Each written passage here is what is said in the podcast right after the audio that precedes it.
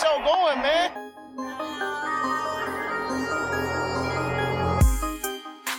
Enzo, what an interception! Steps into it, pass is caught! Diggs! Sideline! Touchdown! Unbelievable! Ihr hört Cover 3, der Podcast für Fantasy Football. Moin und herzlich willkommen zu einer neuen Folge Cover 3 der Fantasy Football Podcast. Mein Name ist Timo und wie immer an meiner Seite Rico Salve Timo. und Björn. Hallo, liebe Zuhörer, die auch vielleicht neu dazukommen. Genau, an die möchte ich mich auch gleich mal richten. Die neuen Zuhörer, was wir, wer wir sind, was wir machen, wie der Name schon sagt. Wir werden hauptsächlich über Fantasy Football reden. Sind einfach drei Typen, die sich seit längerer Zeit mit Football befassen und auch seit zwei Jahren Fantasy Football spielen. Jede Woche drüber reden und es war immer lustig und dann dachten wir uns irgendwann einfach mal, warum nehmen wir den Mist nicht auf? Und bisher kam es ganz gut an. Ich hoffe, euch gefällt es auch. Genau so ist es. Jetzt auf Soundcloud unterwegs, ähm, um das Ganze der breiten Masse zugänglich zu machen und euch hoffentlich zum ersten Titel in eurer jeweiligen Fantasy-Liga zu verhelfen. Ja, wie Timo und Rico ja schon gesagt haben, wir haben das früher mal irgendwann aufgenommen und unserer Liga zur Verfügung gestellt. Die fanden das gar nicht so beschissen. Und deswegen sind wir jetzt hier und wollen euch helfen, weil vielleicht könnt ihr mit unseren Tipps ja auch was anfangen. Genau. Die nächsten Wochen, sollte man noch sagen, ähm, wird es jetzt erstmal noch eher weniger um Fantasy Football gehen, bis dann der Super Bowl gelaufen ist. Bis dahin werden wir uns über die äh, Spiele, die am Wochenende waren, unterhalten und einen Ausblick auf die neuen Spiele werfen. Bevor ich zur Themenliste für heute komme, möchte ich nochmal anmerken, dass wir nebenbei auch gerne mal ein Bierchen trinken. Oh yeah. Und ähm, ja, wenn es euch stört, ist uns eigentlich egal. Wir haben einfach Bock drauf. Wir fluchen manchmal auch ein bisschen, es ist aber, finde ich, authentisch. Wir lassen uns nicht verbiegen. Genau, das auf keinen Fall. Der Ablauf für heute. Ähm, es geht los mit den Rezensionen zur letzten Folge, die eingegangen sind. Danach werden wir ähm, die News der NFL durchgehen, die Head Coaches Entscheidungen, aber nur kurz anschneiden, weil wir uns vor allem auf die vier Spiele der Divisional Round äh, konzentrieren werden. Danach wird es noch mh, eine Folge Playbench Cut geben. Und natürlich die zwei Conference Finals. Und natürlich auf die Conference Finals noch äh, werden wir auch noch eingehen. Einmal etwas vorausblicken. Genau. Dann würde ich sagen, fängt Rico auch gleich mal mit den Rezensionen an. Genau, zu den Rezensionen, während ich die hier suche. Einmal nochmal Entschuldigung, ich bin noch nicht wieder komplett fit, wie man eventuell ein bisschen hört. Das sollte sich aber spätestens zur nächsten Folge dann gelegt haben. Gut, die Rezension, wie Timo schon kurz angeschnitten hat, die Rezensionen zeigen quasi das Feedback der letzten Woche, alles was so eingegangen ist, was über uns so in den sozialen Netzwerken geschrieben, berichtet oder getweetet wurde. Ähm, die sind natürlich alle höchst seriös, werdet ihr auch genauso im Internet finden, braucht ihr aber nicht suchen, deswegen lesen wir die ja vor, die gibt es auf jeden Fall so. so, der erste Tweet. Ich habe leider den Verfasser nicht, wir sagen mal von unbekannt. Und zwar gebe ich das mal nicht ganz wortwörtlich wieder. Ähm, beginnt mit einer Frage an euch. Ähm, wenn ihr auf der Bühne steht und jemanden zum Beispiel in einer Rede disst oder ähnliches, also diesen Thug-Life-Moment habt und danach wirft man das Mikro ja so ganz geil hin, ne? Wie nennt man das Ganze denn eigentlich? Mic Drop. Genau. Ähm, dafür gibt es jetzt einen neuen Begriff, das ist nämlich der Mike Jeffrey. Okay, der kam unerwartet, aber gut. Ähm, und genau dazu sagte Snoop Dogg nämlich auch, dass sein Lieblingssong auf jeden Fall Jeffrey Like It's Hot ist. Einer seiner größten Hits. Und wo wir schon über den Knaben reden, haben wir auch eine Rezension von Orchon Jeffrey persönlich, der da sagt, wenn ich die besten Hände in der NFL habe, dann haben die drei Jungs den besten Podcast. Ouch. Naja, er, er hat gesagt, er hat die besten Hände, also dann müssen wir ja auch den besten Podcast haben. So hat er es gesagt. ja, dann lassen wir die Divisional Round einfach mal weg heute, würde ich sagen. Sehr gut. Soweit zu den Rezensionen für diese Woche. okay. Danke Rico dafür, wieder für die Mühe, das alles rauszusuchen. Aber gerne doch. Ähm, genau, dann gehen wir auf die News aus der NFL ein. Ich würde sagen, damit kann Brady dann mal starten. Niemals ohne unseren Einspieler. Breaking News. Ja, kommen wir zu den News. Ähm, da gab es ja doch ein bisschen was letzte Woche. Ich glaube, die Hauptnews oder eine der Hauptnews ist, dass Kyler Murray, der Heisman Trophy Gewinner, Oh ja. sich jetzt doch entschli- äh, entschlossen hat, nicht Baseball zu spielen, sondern Bock auf Football hat. Und das macht die Quarterback-Klasse natürlich ähm, schon spannender. Also mit Haskins und ihm, das, da hast du auf jeden Fall zwei solide Quarterbacks, die du in der ersten Runde ziehen kannst. Sind auf jeden Fall die beiden Top-Quarterbacks, die Aus da so im Draft jetzt im Moment drin sind. Ja. Denke Ja. ich auch. Und äh, wisst ihr auch, wieso er es jetzt gemacht hat? Weil Also Football geiler ist als Baseball. Das auf jeden Fall. Er hat auch mehr Bock auf Football, aber ähm, ich glaube, ihm haben jetzt einige Teams angeboten, ihn in der ersten Runde zu ziehen oder haben ihm das versprochen sozusagen und deswegen hat er das jetzt doch gemacht. Also er wird auf jeden Fall erste Runde sowieso weggehen. Ähm, ansonsten wäre er beim Baseball tatsächlich geblieben. Ja, man muss halt auch wahrscheinlich beachten, nächstes Jahr ist die Quarterback-Klasse stärker mit, ähm, also deutlich stärker als dieses Jahr, die Ja in den er dann eh in den kommen. gespielt. Das heißt, ähm, er wird dieses Jahr halt auch mehr Geld verdienen als letztes Jahr oder als nächstes Jahr pauschal. Weil nächstes Jahr ist er nicht der klare Nummer 1 Quarterback, obwohl man auch sagen muss, ich finde ähm, Haskins nicht so viel schlechter. Das stimmt. Der war ja auch Dritter in der Wahl zur Heisman Trophy, ähm, ne, zum Heisman Trophy Gewinner. Ja, dann. Aber ähm, ich bin einmal gespannt, wie das jetzt abläuft, weil er ja angeblich schon Handgeld von der M MLB kassiert haben soll, um Das die muss 4 er Millionen. zurückzahlen, glaube ich. Ne? Genau, also da muss auf jeden Fall nochmal irgendwas passieren. Das war ja so der ausschlaggebende Punkt, warum man dachte, er legt sich auch wirklich auf Baseball fest, weil da dieses Handgeld schon geflossen ist. Ja, verdienst du deine ersten Millionen, dann sind sie auch schon wieder weg. Aber ich glaube, der wird. Dann verdient er sie halt gleich wieder. Ne? Ich würde sagen, der wird, glaube ich, nicht lange nicht Millionär bleiben. Oh, das denke ich auch. Zu dem Jungen werden wir, glaube ich, in der Offseason dann noch mehr sagen, wenn wir uns Richtung Draft bewegen. Genau. So, Aber äh, dazu auch gleich mal, auch zu den Coaches werden wir dann noch mehr sagen. Ne? Das ist jetzt erstmal so, dass wir. Das ist der grobe. Überblick. Erstmal, Ja, dass wir auf dem laufenden dann, Stand sind. ähm, Jerry Rice hat ja ein Instagram-Interview mit Brown geführt, der ihm wohl da gesagt haben soll, er will gern bei den 49ers spielen und gleichzeitig hat ähm, Art Rooney, der Besitzer der Steelers, auch gesagt, dass eine Rückkehr von Brown sehr schwer vorstellbar ist. Also nicht unmöglich, aber es hört sich schon eher danach an, als ob er wirklich vielleicht ähm, geht nächstes Jahr. Ähm, das Problem wird sein, wenn sie ihn vor den 1. Juni, äh, ja, Juni traden, haben sie 21,2 Millionen toten Cap Space. Also Das das, ist halt schon echt viel. Und ähm, das warum, man, Geld kannst warum, warum macht man es nicht einfach danach? Ähm, ich weiß nicht, also man kann es natürlich auch danach machen, aber wenn ich jetzt, wenn ich jetzt die 49ers wäre und ich weiß, Brown will zu mir, ne, dann will ich Brown natürlich auch so, so schnell wie möglich im Team haben. Ich sag mal, nach dem 1. Juni, die Training Camps fangen ja an, die Mini-Training Camps fangen ja relativ nah nach dem Draft an. Es ist schon wirklich sehr spät, der 21. Juni. Ja. 1. Juni. 1. Juni. Aber wenn, spät, dann ja. hast du ihn, du willst ihn ja die komplette Off Vorbereitung da haben. Das ist ein neuer Coach, neues Offense-Shame und ähm, dann willst du ja den Star-Receiver auch da haben. Der soll ja dann ab dem ersten Spieltag liefern. Vor allem werden da natürlich auch ähm, Picks von A nach B gehen und die müsstest du natürlich eigentlich auch mal vor dem jetzigen Draft einplanen, Genau. damit du vielleicht weißt, wie du in Zukunft, ähm, was du da an Picks zur Verfügung hast oder ob es sich eventuell, eventuell schon auf diesen Draft ausgeschlagen hätte. Ähm, ja, also der Zeitpunkt ist halt einfach ungünstig, um, einen, um so einen Monster-Trade zu machen. Ganz ehrlich, die 49ers möchte ich dann nicht in der Division haben. Man muss dazu sagen, dass ich Seahawks-Fan bin und neben den Rams jetzt den nächsten Gegner haben werde, der uns zweimal im Jahr schön den Hintern versohlen wird. So, das kann halt mal Das passieren. kann man pauschal so sagen. Kann man, glaube ich, so sagen. Ja. Ja. ja, Gut. Ähm, zu Cam Newton würde ich noch reinschmeißen. Oh, ja. Ähm, wir alle haben mitbekommen, dass Cam Newton, ich glaube, die letzten beiden Spiele waren es, hat er schon ausgesetzt, weil der gute Herr seine Schulter verletzt hat. Zu dieser Schulter gibt es schon eine Vorgeschichte. Und zwar wurde er an dieser Schulter schon 2017 operiert.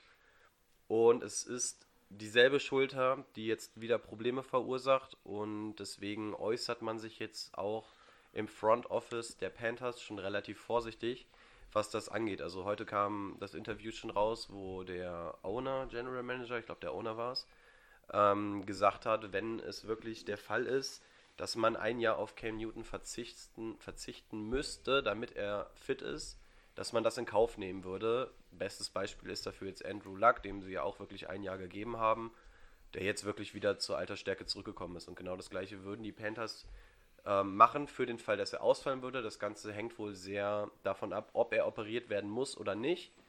Ähm, da wird deswegen gerade viel diskutiert bei den Verantwortlichen, ob man einer Operation zustimmt oder nicht, weil wenn er operiert wird, ist das Jahr 2019 für ihn wohl gelaufen, weil es insbesondere auch seine Wurfschulter ist und auch zum zweiten Mal jetzt schon ist und wir alle wissen, dass Cam Newton nicht den besten Arm hat. Der Junge lebt einfach von seiner Athletik und selbst wenn er da ein bisschen gehandicapt da reingeht, ähm, dann verlierst du natürlich eine große Stärke von ihm. Ja, wird spannend. Vor allem, was, was wollen die äh, Panthers machen? Ja, sie Ja, haben, wird- sie haben also- nur zwei andere Quarterbacks im Ja. Moment noch im Repertoire. Die beiden sind sogar undrafted, glaube ich, durchgegangen, wenn ich mich nicht täusche. Das, das sind beides keine Starter für die NFL. Und insbesondere, wenn du wirklich auf ein Jahr planen willst, kannst du nicht mit den beiden durch die Saison gehen. Oh, da ist vielleicht dann Foles, Bridgewater interessant. Könnte man tatsächlich überlegen, ja. Teuer, gut, wird Blake, teuer. Blake Bortles würde ich jetzt nicht holen, aber könnte man auch ein Übergangsjahr mit Stimmt. schaffen. Das, das wäre noch die günstigste Alternative. Aber dann würde ich eher, ähm, wie hieß er, der, hieß er, also der heißt Heineken? Heißt er nicht sogar wie das Bier Heineken? Ja. Der Quarterback, der das letzte Saisonspiel gespielt hat, da würde ich sogar eher den Jahr spielen lassen, als Blake Bortles zu holen. Also da müssen wir uns auch nichts vormachen. Ja, vor allem Cam Newton 29, noch könntest du dieses Jahr einmal pausieren. Ne? Ich glaube, wenn du so 32 bist oder so, dann hast du auch keine Lust, deinen Quarterback ein Jahr rauszulassen. In seinem Alter würde es noch gehen und Cam Newton ist halt der Franchise-Quarterback. Also es wird wohl ziemlich viel daran hängen, ob er jetzt operiert wird oder nicht. Und ich denke mal, das wird auch die nächsten Wochen rauskommen, weil wenn er operiert werden soll, dann wollen die das natürlich auch schnell über die Bühne bringen. Das denke ich auch. Ja. Ja, dann würde ich sagen, Björn liest mal die ähm, Trainerentscheidung vor. Können wir ganz kurz noch drauf Ja, eingehen. Genau. Also Bruce Arians hat sich dann jetzt doch entschieden, zu Yay. den ähm, Bucks zu gehen, ähm, weil er ja ein absoluter James Winston-Fan ist. Dann hat sich Vic Das Fangio, das ist der ehemalige Defense Coordinator der Chicago Bears, also der diesjährige Defense Coordinator, wird Head Coach in Denver, was ich eigentlich sehr interessant finde, weil Denver hat ja in der Defense auf jeden Fall Talent. Ja. Könnte ich mir vorstellen, dass man da was Gutes ähm, formen kann. Haben die schon einen Offense-Coordinator? Ähm, Offense Coordinator haben sie, glaube ich, noch nicht. Ähm, Freddy Kitchens, hochverdient, äh, meiner Meinung nach, jetzt wirklich Head Coach der Browns. Ja. Hat das ja interimsweise gemacht, nachdem sie, Dass das, so, Ähm. dass das noch so eine krasse Diskussion war. ja, weil er war mit dem Play Calling, Baker ist so gut geworden, die ganze Ja. Offense war so gut, die Defense war so gut. Also ich finde, das ist wirklich hochverdient. Dann Adam Gase bleibt ähm, in derselben Division, geht von den Dolphins zu den Jets. Ähm, dann finde ich eine sehr mutige Entscheidung, dass Cliff ähm, Kingsbury zu den Cardinals als Head Coach. Hätte man jetzt nicht so gedacht. Muss ich sagen, war mir jetzt vorher auch nicht so der Begriff. Ähm, ja, dann haben wir noch zwei Entscheidungen, die noch offen sind. Bei den Bengals, da soll es wohl Zach Tyler machen. Der ist momentan Quarterback-Coach bei den Rams, also unter äh, McWay. Oh Gott. Der soll wohl, aber der, die dürfen ja jetzt noch nicht unterschreiben, weil sie noch in den Playoffs sind. Ja. Und ähm, was ich als Patriots-Fan sehr schade finde, dass wahrscheinlich ähm, Brain Flores, das ist unser Linebacker-Coach und Defense-Caller. Wir haben ja, also bei den Patriots gibt es ja keinen Defense-Coordinator, das macht ja Belichick selber, aber der Defense-Caller ist der Linebacker-Coach, der von, ich sag mal wirklich vom Schuhputzer in New England irgendwie zum Coach jedes oder zu immer weiteren Coaches oder höheren Coaches ähm, hochgestiegen ist. Und der soll dann wohl wahrscheinlich bei den Dolphins ähm, Head Coach werden. Fände ich sehr schade, persönlich. Ähm, Chuck Pagano, neuer D oder neuer Defense Coordinator in Chicago. Da sehe ich nicht, was ich davon so halten sollte. Ja, und sonst der gute Nathaniel Hackett wird Offense Coordinator bei den Packers. Ich weiß, Timo ist ja Packers-Fan. Ich weiß nicht, was der dazu sagt als Offense Coordinator der Jacks. Ich sage, ich sage abwarten. ganz ehrlich, Wer Blake Bortles gecoacht hat, kann auch soll, Aaron soll, Rodgers soll, ich, coachen. soll ich mal vorlesen, wen er, wen er die, äh, wer die letzten Jahre so, wen er als Quarterback hatte? ja, Blake Bortles auf jeden Fall. Cody Kessler, Blake Bortles, EJ Manuel, Kyle Orton, I, äh, nochmal EJ Manuel, Jeff Tuel, Ted Lewis. Hört sich gut an. Und jetzt kriegst du Aaron Rodgers. Und jetzt Ist kriegst du Aaron als Wenn Rodgers. du deine Karriere bei Madden auf All-Madden spielst und auf einmal auf Rookie runtergehst, da hast du natürlich dann ganz andere Möglichkeiten. Ja, und dann, das habe ich vorhin noch gelesen, was ich vielleicht auch relativ interessant finde, dass die Bears wohl Interesse hätten, ähm, Kareem Hunt zu verpflichten. Ja, ne? Wobei man natürlich, wo sie auch gesagt haben, also wo auch in dem Bericht stand, dass man es halt nicht weiß, wie lange er gesperrt wird. Er ist ja immer noch auf der äh, Commissioners-Liste. Das heißt, er darf ja sowieso momentan nicht spielen.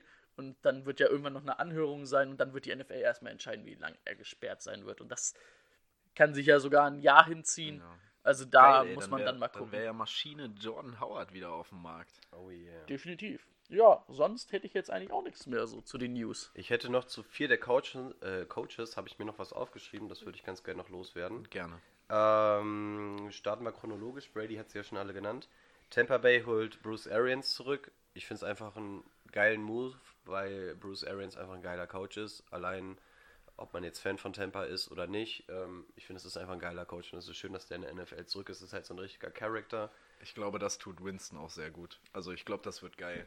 Genau, Ich- da sehe ich aber das erste Fragezeichen, denn Bruce Arians liebt ja dieses Vertical Play, sprich ähm, Gas nach vorne und den langen Wurf.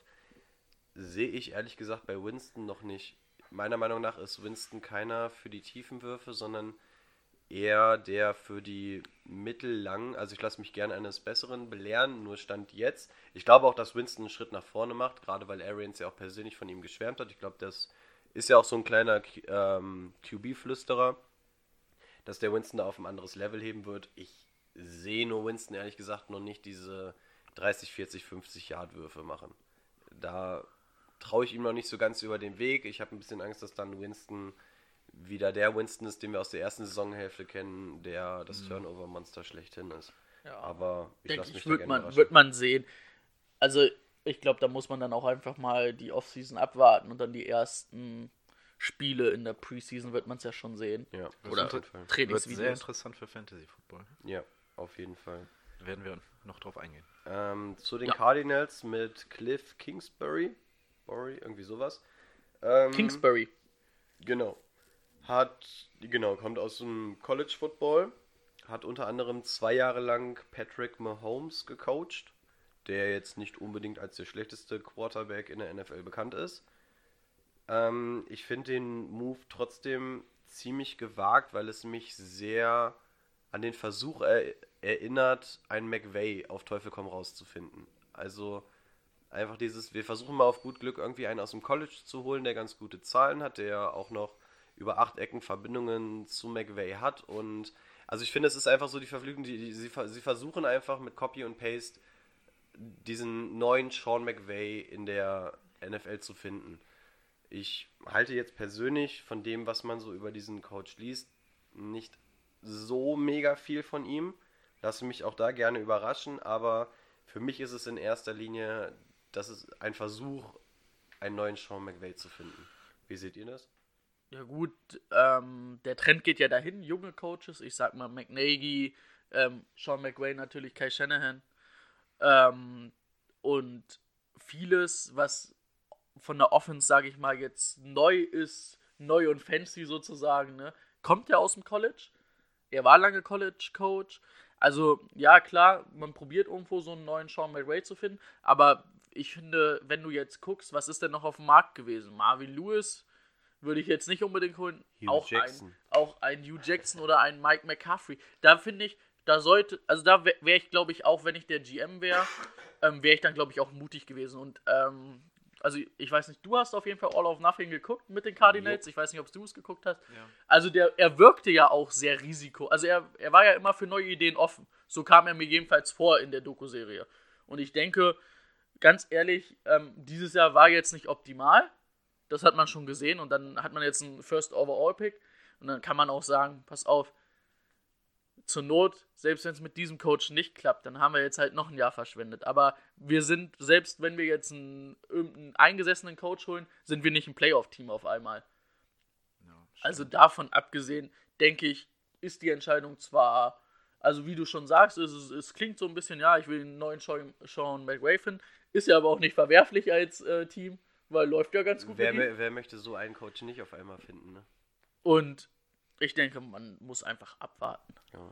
Ich denke, das einzig Gute ist, dass die Cardinals keinen großen Druck haben. Gerade wenn du mit den 49ers und den Rams derartige Gegner in deiner Division hast. Die Seahawks das werden nächstes Jahr bitter. wahrscheinlich auch nicht sonderlich schlechter werden. Das heißt, du hast da aus Cardinals Sicht eine extrem starke Division. Also ich glaube, da stellt keiner den Hast du, Anspruch, hast dass du schon mal für nächstes Jahr auf jeden Fall einen guten Pick sicher. Genau, und ähm, du kannst dich jetzt in dem Draft verstärken. Ich glaube, die Anforderungen an ihn werden einfach nicht die höchsten sein, aber ja, ich lasse mich gerne mal Aber überraschen. also ich mag diesen Style, also diesen College Football Style irgendwie. Ich finde es geil, wenn das nicht so. Er macht die NFL auf jeden Fall ist, sehr ne? modern, ne? Ja. Na, ich glaube, wir sind halt jetzt wirklich an so einem Punkt, wo so ein Generationenwechsel stattfinden wird. Ich sag mal, früher war es ja wirklich so, da hast du gesagt, 80 Prozent. ähm, du, es gibt irgendwie gefühlt, oder es gibt 32 NFL-Teams, es gibt 32 Head-Coaches und wenn, sage ich mal, acht entlassen werden, dann werden die einfach woanders neu einsortiert. Wo man sich auch denkt, hm, es hat letztes Jahr bei dem Team nicht funktioniert, dann hole ich mir ein alteingesessenes, das ist ja auch Quatsch eigentlich. Und, ähm, ja, ich Und denke mal, Ich sa- sag mal, die GMs, die sind ja auch nicht blöd. Ne? Also die hören sich ja die Leute an, die hören sich verschiedene Leute an und wenn der die überzeugt, warum nicht? Also man muss es sehen. Man wird sehen. Schauen wir mal. Kleine Randnotiz übrigens noch, weil der Name gerade gefallen ist. Hugh Jackson wurde übrigens offiziell von den Bengals ähm, gefeuert. Oh nein. Schade. Ey, schade. das musst du mal schaffen, zweimal in einem Jahr gekündigt zu werden. Innerhalb einer Division. Einer ähm, wo Saison. wir bei innerhalb einer Division Das sind. ist, ey, das, warte mal, das, ich hab das gerade nochmal verarbeitet. Das ist, das ist noch härter, wenn du in der same Division nochmal Also, gefeuert da, wirst. da kriegt er, glaube ich, keinen Fuß mehr auf den Boden in dieser Division. Ich weiß auch nicht, wen der noch eingestellt hat. Niemals wieder kriegt er einen Fuß auf den Boden. Nein, das ist das ähm, Jeff Fischer-Prinzip. Ich glaube, Ja, das, das okay. Thema ist durch. Den siehst du nicht wieder. Der macht sich zum Gespött der Liga und das Ding ist durch. Aber man muss halt sagen, Jeff Fischer war früher auch erfolgreich. Ja, in den 70ern oder so. Aber er ist halt, das ist halt nicht mehr, das ist nicht mehr aktuell, was die halt probieren, es ist wirklich wollen. dieser Generationswechsel. Du Ja. gehst einfach mehr hin zu diesem College Plays. Ja, und dann hast du sowas wie Chuck. Pagano. Ja, wo du dann vielleicht wirklich, Vielleicht. Auch Bill Belichick, alter Coach, spielt Aber aber, auch nicht das, das- alt eingefahrene. Chuck Pagano, äh, Bill Belichick und auch äh, Wade Phillips, der ja damals die Denver Bronco Defense Defense Coordinator war, wo die den Super Bowl geholt haben mit dieser Monster Defense.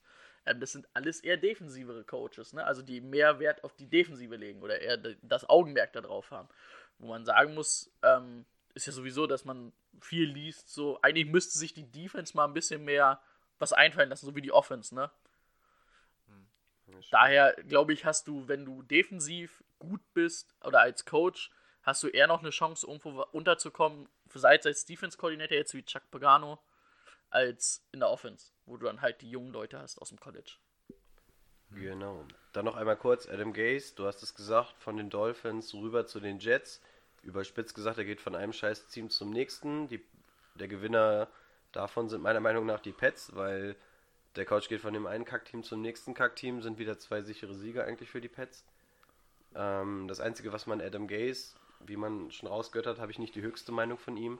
Ähm, was man ihm zugute halten muss, er hatte über die ganzen Jahre, die er Coach war, nie über eine ganze Saison eine fähige Nummer 1 als Quarterback. Beziehungsweise er konnte nie mit einem Quarterback durchspielen. Es war immer, dass Verletzungen oder so den jeweiligen Quarterback gestoppt haben, als das, dieser Quarterback mal 16 Spiele am Stück spielen konnte. Vielleicht hat er da mit Sam Darnold mehr Glück und so ein Quarterback baut natürlich auf deinem ganzen Offense-Prinzip auf. Habt ihr das Video von seiner Vorstellung gesehen? Nee. wie Nee. er da saß. Ey, der hatte so, also der wurde so angekündigt und saß da schon so und hatte so weit aufgerissene Augen die ganze Zeit. Der hat nicht geblinzelt und saß nur die ganze Zeit so da. Oh, vielleicht hat er sich eine Nase voll gegönnt. Ey, der hat sich sowas von der Be- Nase be- voll Bevor gegönnt. ich bei den Jets vorgestellt bin, müsste ich mir erstmal ein bisschen was durch die Nase ziehen. Aber man muss jetzt auch mal sagen, hat die Dolphins lange im Playoffs-Rennen gehalten. Was man.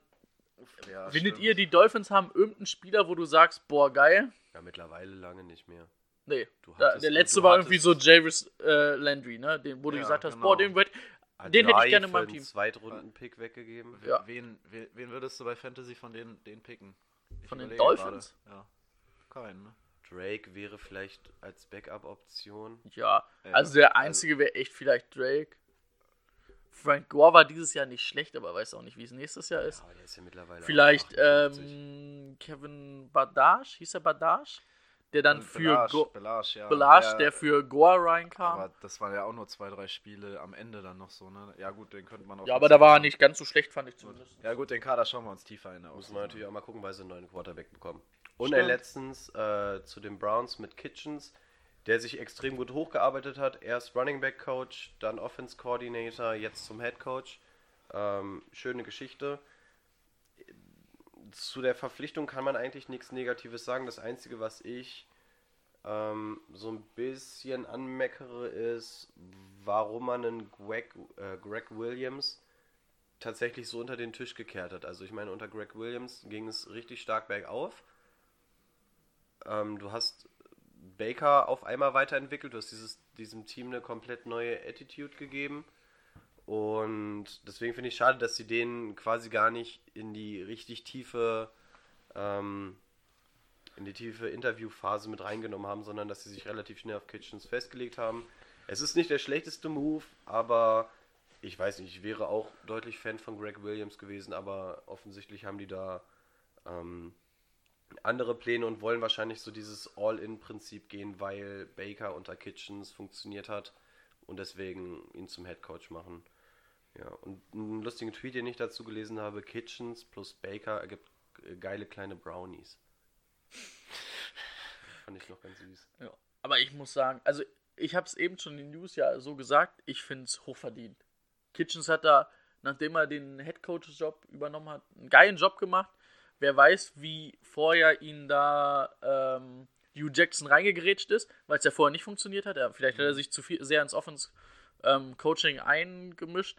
Ich meine, ich habe sowieso keine große Meinung von Hugh Jackson.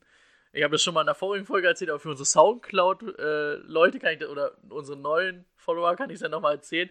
Ich ähm, bei, ähm, wie heißt es denn? Hard Knocks. Hard Knocks. Als er, da, da sitzen die ganzen Coaches der Browns in so einem Besprechungsraum und er fragt, ob die Coaches irgendwelche Verbesserungsvorschläge haben. Und dann sagt Kitchens und noch wer, sagt zum Beispiel, ähm, ja, wir müssten mal mit verletzteren Spielern irgendwie ein bisschen ähm, anders umgehen. Und dann sagt er auf einmal, ja, eigentlich ist mir das egal, was ihr sagt, denn ich fahre hier den Bus. Und da dachte ich mir, okay. Der Busfahrer entscheidet. Ja, und aber warum fragt er dann vorher? Also das nur als kleine Anekdote, deswegen halte ich von dem gar nichts. Gut. Haben wir noch was zu den Coaches? Wir sind mit den News durch. Genau, wir sind schon wieder bei fast einer halben Stunde und haben gerade mal die News geschafft. Ah, naja, wir Jetzt haben aber Hackengas, dass wir hier mal Hackengast. durchkommen. Okay, Division Round würde ich Division sagen. Ne? Round, genau. Wir fangen mit dem ersten Spiel an. Das war nämlich die Chiefs zu, Chiefs zu Hause gegen die Colts. Und die Chiefs haben es tatsächlich geschafft. Sie haben ein Playoff-Spiel gewonnen. Ja. 31-13, ne, das Ergebnis. Genau, 31-13. Und es war auch wirklich nie gefährdet, das Spiel irgendwie. Es war von Anfang an irgendwie, war, es war klar, was da am Ende bei rumkommt. Man hat noch irgendwie gehofft, dass sich was ändert, aber Casey hat das so souverän gespielt und ja, den Colts ist einfach nichts dazu eingefallen. Ja, von vorn bis hinten dominiert. Ich habe nur ein paar tröstende Worte für die Colts noch gefunden, was ich mir aufgeschrieben habe. Für mich ist Frank Reich trotzdem Coach of the Year. Meiner Meinung nach wird er es. Ähm, kam aus dem Nichts, hat aus wenig, was er, er hatte ja im Endeffekt nur einen kleinen Scherbenhaufen mit einem Quarterback, der ein großes Fragezeichen dargestellt hat. Und daraus hat, hat er wirklich richtig, richtig viel geformt. Er wird auch intern, was heißt intern, also NFL intern, sehr hoch als Coach of the Year gehandelt. Ich glaube auch, dass er es wird. Und die Colts haben nächstes Jahr am meisten Cap Space von allen aus der NFL. Ich habe mir jetzt keine Zahl aufgeschrieben, aber Okay. ich meine, es bewegt sich tatsächlich um die 100 plus Millionen. Das heißt, da hast du richtig Platz zum Spielen. Und ich bin mal gespannt, was die Colts daraus machen. Haben diese Saison echt über alle Maße über ihren Erwartungen gespielt. Und ich glaube, da kann, wenn Frank Reich da wirklich seine Philosophie durchsetzt, kann da was richtig, richtig Großes entstehen über die nächsten Jahre. Und da bin ich einfach mal gespannt. Ich auch. Zu dem Spiel? Ja. Ich glaube, also das Hauptproblem für die Colts war, es stand, glaube ich, sehr schnell 14-0. Ja. Also sie sind gleich zwei Scores hinterhergelaufen. Der erste Drive, der schief. Fünf Plays, 90 Yards, drei Minuten, Das ging fix. wo man nur da dachte, wow. Und der zweite Drive war, glaube ich, genauso. Äh, Was habe ich ihm mir aufgeschrieben? Acht, Acht Plays, 65 Yards, drei Minuten vier. Das war einfach mega schnell. Das ging super schnell. Die hochgelobte O-Line fand ich in diesem Spiel wurde echt dominiert vom Pass Rush, was mich aber auch ein bisschen überrascht hat von den Chiefs. Vielleicht hatten sie einfach wirklich durch die Woche, die sie frei hatten, einfach einen guten Gameplan, weil Ja. ähm, Luck hatte kaum Zeit, das Run-Game lief gar nicht. Dann hast du das Problem, du liest eh zwei Scores hinten, dann kannst du schlecht mit dem Run-Game, kannst du schlecht lange Drives zusammenzimmern, ne? Du hast äh, im ersten Quarter sogar mit 17 zu 0 hinten gelegen. Ja. Die haben den, äh, den dritten Dri äh, Drive haben sie dann mit 15 Plays 48 Yards in sieben Minuten gemacht. Ja. Also, die haben das- Terry die hat ja, glaube ich, mit auslaufender Uhr noch einen verschossen, ne? Das war ein bisschen bitter. Ja, Ausgerechnet der erfahrene Kicker. Stimmt. Zwei, zwei Fehlschüsse, ne? Ja. In dem Und Spiel. der eine aus 23 Yard, also 23 Yard, das ist Ah, ja gut, der ging gegen Pfosten, das ist schon bitter. Aber aus 23 Yard, das ist ein Selbstläufer normalerweise. Ja. Gerade in so einem entscheidenden Spiel als erfahrener Kicker darf dir das eigentlich nicht passieren. Das stimmt. Ich glaube, da gab es auch eine lustige Statistik. Ich glaube, bis zum 21 noch was hatten die Colts, glaube ich, noch kein First Down oder sowas. Ähm, also du siehst einfach, da hat einfach nichts funktioniert. Und die, die Defense von den Chiefs, die ja immer die große Schwachstelle von denen war, hat in diesem Spiel einfach, es sah so aus, als wenn die Chiefs tatsächlich auch eine, eine Defense haben, wie Brady auch schon sagt. Die, der Pass Rush hat auf einmal funktioniert. Es sah tatsächlich so aus, als wenn die große Schwachstelle der Chiefs tatsächlich auch Die haben auf beiden Seiten die, die. Line dominiert einfach. ja, Das, von vorn bis hinten Und wenn Mahomes, selbst wenn er Druck kriegt, ist er gut, aber selbst wenn er jetzt, wenn er nicht so viel Druck gekriegt hat, hast du ja gesehen, was dann gleich im ersten Quarter los war. Ja, für mich gab es ein Ah. Team, was, äh, wa- was ähm, diese Woche noch, noch heftiger abgeliefert hat und noch mehr dominiert hat. Darauf kommen wir auch, aber ansonsten, Ja. das war schon echt ein langweiliges Spiel, Ich das kann muss- man so sagen. Aber was man halt einfach auch sagen muss, die haben sich selber schwer gemacht, die Colts. Viele Strafen in der Defense, Vollstart. Ich, ich glaube, gefühlt waren es, glaube ich, zehn hintereinander manchmal. Also es war wirklich echt schlecht. Dann bringst du deine Defense in schlechte Position. Dann hatten die, die Chiefs hatten einfach 19 Minuten mehr den Ball. Die hatten 39 Minuten den Ball zu 20 Minuten. Ne? Das ist halt echt hart. Und ähm, was man aber sagen muss, zwar klingt ja 31, äh, 13 war es am Ende, 31, 13, sehr dominant, aber ich fand, es waren zu wenig Punkte, die die, die, die Chiefs aufs Board Ja, gezaubert haben. Aber die, muss, die mussten halt auch nicht mehr. Ne? Wobei man sagen muss, ähm, in der zweiten Halbzeit fand ich es gar nicht, aber in der ersten Halbzeit hätten sie mehr Punkte machen können. Das Ja. stimmt. Das, Man muss aber auch sagen, Andy Reid hat ähm, als Coach von den Chiefs eine überragende Statistik, wenn er aus einer Woche, sei es eine Bye-Week oder ähm, einfach einer Woche freikommt. Also da hat er, glaube ich, eine Siegstatistik von über 90 Prozent. Also wenn ähm, Andy Reid wirklich mal eine Woche Zeit hatte, sich auf den Gegner einzustellen, dann hat er die auch immer so gut eingestellt, dass das nächste Spiel immer sehr, sehr deutlich als Sieg gewertet worden konnte. Wird natürlich interessant, wie es jetzt nächste Woche ist. Da hat er nur die eine Woche Zeit. Da wird er die Statistik natürlich nicht weiter ausbauen können, aber die Statistik ist auf jeden Fall, wenn der mal Zeit hat zu arbeiten und sich vorzubereiten, dann funktioniert das bei ihm auch ganz gut. Okay. War's das schon zu dem Spiel? würde ich sagen, ja, dann können wir, glaube ich, aufs nächste Da kommen. waren ja keine großen Szenen, die jetzt Ja, irgendwie spielentscheidend nicht- waren. Das genau. war ja, Performance ein bisschen Maho- also die altbekannten Mahomes, Hill und so alle wieder brutal abgeliefert.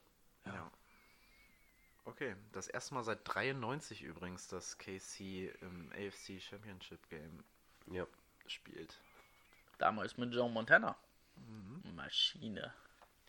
Okay, dann machen wir weiter mit dem nächsten Spiel. Die Rams haben die Cowboys in Grund und Boden gelaufen. Oh ja. 30-22 gewonnen, 273 Rushing Yards ähm, von den LA Rams. Die größte Frechheit ist einfach das Ergebnis. Also da muss man, das finde ich noch ähm, schlimmer als die Chiefs. Also das, das war, also gefühlt war es in der ersten Halbzeit eigentlich schon klar und dass man sich das dann so nochmal rausnehmen lässt, Genau. das ist echt, das fand ich nicht gut. Also was heißt nicht gut, aber das ist hart. Ja, sehe ich auch so. Also die, die Dallas Cowboys, also mir war vor dem Spiel eigentlich schon klar, dass das die Rams machen werden, weil die Cowboys ja auch ja, merkwürdigerweise irgendwie weitergekommen sind. Äh, aber das war auch ein klares Spiel eigentlich. Ja, auf jeden Fall. Ich meine, du, du, du hast auf Rams Seite zwei Running Backs, die über 100 Yard gerusht sind.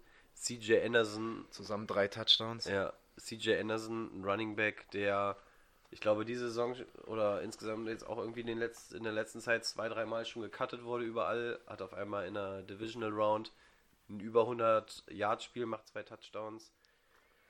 Also genau das, was die Cowboys letzte Woche ausgezeichnet hat, dass sie das starke ähm, Run-Game der Seahawks komplett ausgeschaltet haben, hat mal so überhaupt nicht funktioniert dieses Mal. Also so überhaupt nicht. Ja, also man muss sagen, die O-Line komplett dominiert. Ich habe nicht, also der, der Pass Rush der Cowboys ist ja eigentlich nicht schlecht. Der, die haben ja oft geschafft oder gegen viele Teams, vor allem auch gegen die Seahawks, wo die O-Line ja auch nicht mehr so schlecht ist, mit vier Mann wirklich einen guten Rush zu haben und Druck auf den Quarterback auszuüben. Ich, ich habe die Statistik nicht, aber ich würde sagen, Goff stand vielleicht zweimal unter Druck. Gefühlt. Kommt hin. Also es ist echt nicht viel gewesen. Dann einfach 50 Yards haben sie nur gerusht. Ich glaube, Ezekiel Elliott nachher 47 Yards, ein Touchdown. Das war überhaupt nichts. Und wenn die kein Laufspiel aufgezogen oder kein Laufspiel aufgezogen kriegen, dann kannst du es bei den Cowboys vergessen. Wer mich echt enttäuscht hat, muss ich sagen, oder was heißt enttäuscht, aber ähm, Lander van Esch, Van der Esch, der ja wirklich auch gegen die Seahawks ein geiles Spiel gemacht hat, überhaupt keine guten Szenen gehabt. Konnte seine Reichweite, die in der Saison, wo man wirklich gefühlt gedacht hat, boah, der ist überall auf dem Platz, ne? Konnte er in dem Spiel gar nicht ausleben. Was Übrigens, wahrscheinlich auch genau. sehr an der O-Line lag. Übrigens genau wie Leonard von den Colts, beides ja die Defense-Rookies, die so herausgestochen sind, beide überhaupt kein Faktor in Ja, den jeweiligen wirklich Spielen kein gewesen. Faktor gewesen, in beiden Spielen nicht. Ja. Ähm, vielleicht nochmal kurz auf Jared Goff eingehen. Hat 28 Passversuche gehabt, nur 15 angebracht. Und das, obwohl Er ka kaum Druck hatte. kaum, ne? kaum Druck, 186 Yards. Gut, die Touchdowns kamen alle über den Boden. Also, wie gesagt, das habe ich auch in der letzten Folge schon gesagt. Ich finde Jared Goff nicht so überragend. Und, Und ich sehe er da, struggelt einfach er weiter. struggelt. Er Ja. struggelt wie die ganzen letzten Wochen schon. Genau. Und gerade in so einem Spiel, wie es nächste Woche der Fall ist, Genau. muss da einfach eine Steigerung hin. Du kannst dich nicht nur auf dein Run-Game verlassen. Du musst da einfach auch einen fähigen Quarterback haben. Ja, Da hast du, hast du nächste Woche dann Bree- Breeze gegen Jared Goff. Da geht der Punkt ja. ganz klar Okay. in den Daumen. Aber was man halt sagen muss, ne? Eigentlich war es am Ende, hätten die Cowboys das noch schaffen können, ne? Und dann, ich weiß nicht, äh, habt ihr das Spiel komplett gesehen? Es ist Ja. echt ähm, dann so eklatant. Ein Scramble von Goff war es und ein Lauf von Anderson, die halt zu den entscheidenden First Downs geführt haben, wo du dir echt denkst, boah, zumindest da muss noch meine Defense irgendwas machen, da bin ich noch im Spiel. Und da haben sie dann total versagt. Ja. Ja, aber die Offense der Rams hat halt im ersten Quarter komplett versagt. Ne? Das waren, das waren zwei, zwei, lange, zwei lange Drives, Ja. die sie dann am Ende mit einem Field Goal beenden und die Cowboys einen, Dri einen guten Drive haben mit sieben Plays und 56 Yards in 3 Minuten 40 und da noch in Führung gehen. Stellt sich Also- für euch die Doug Prescott-Diskussion?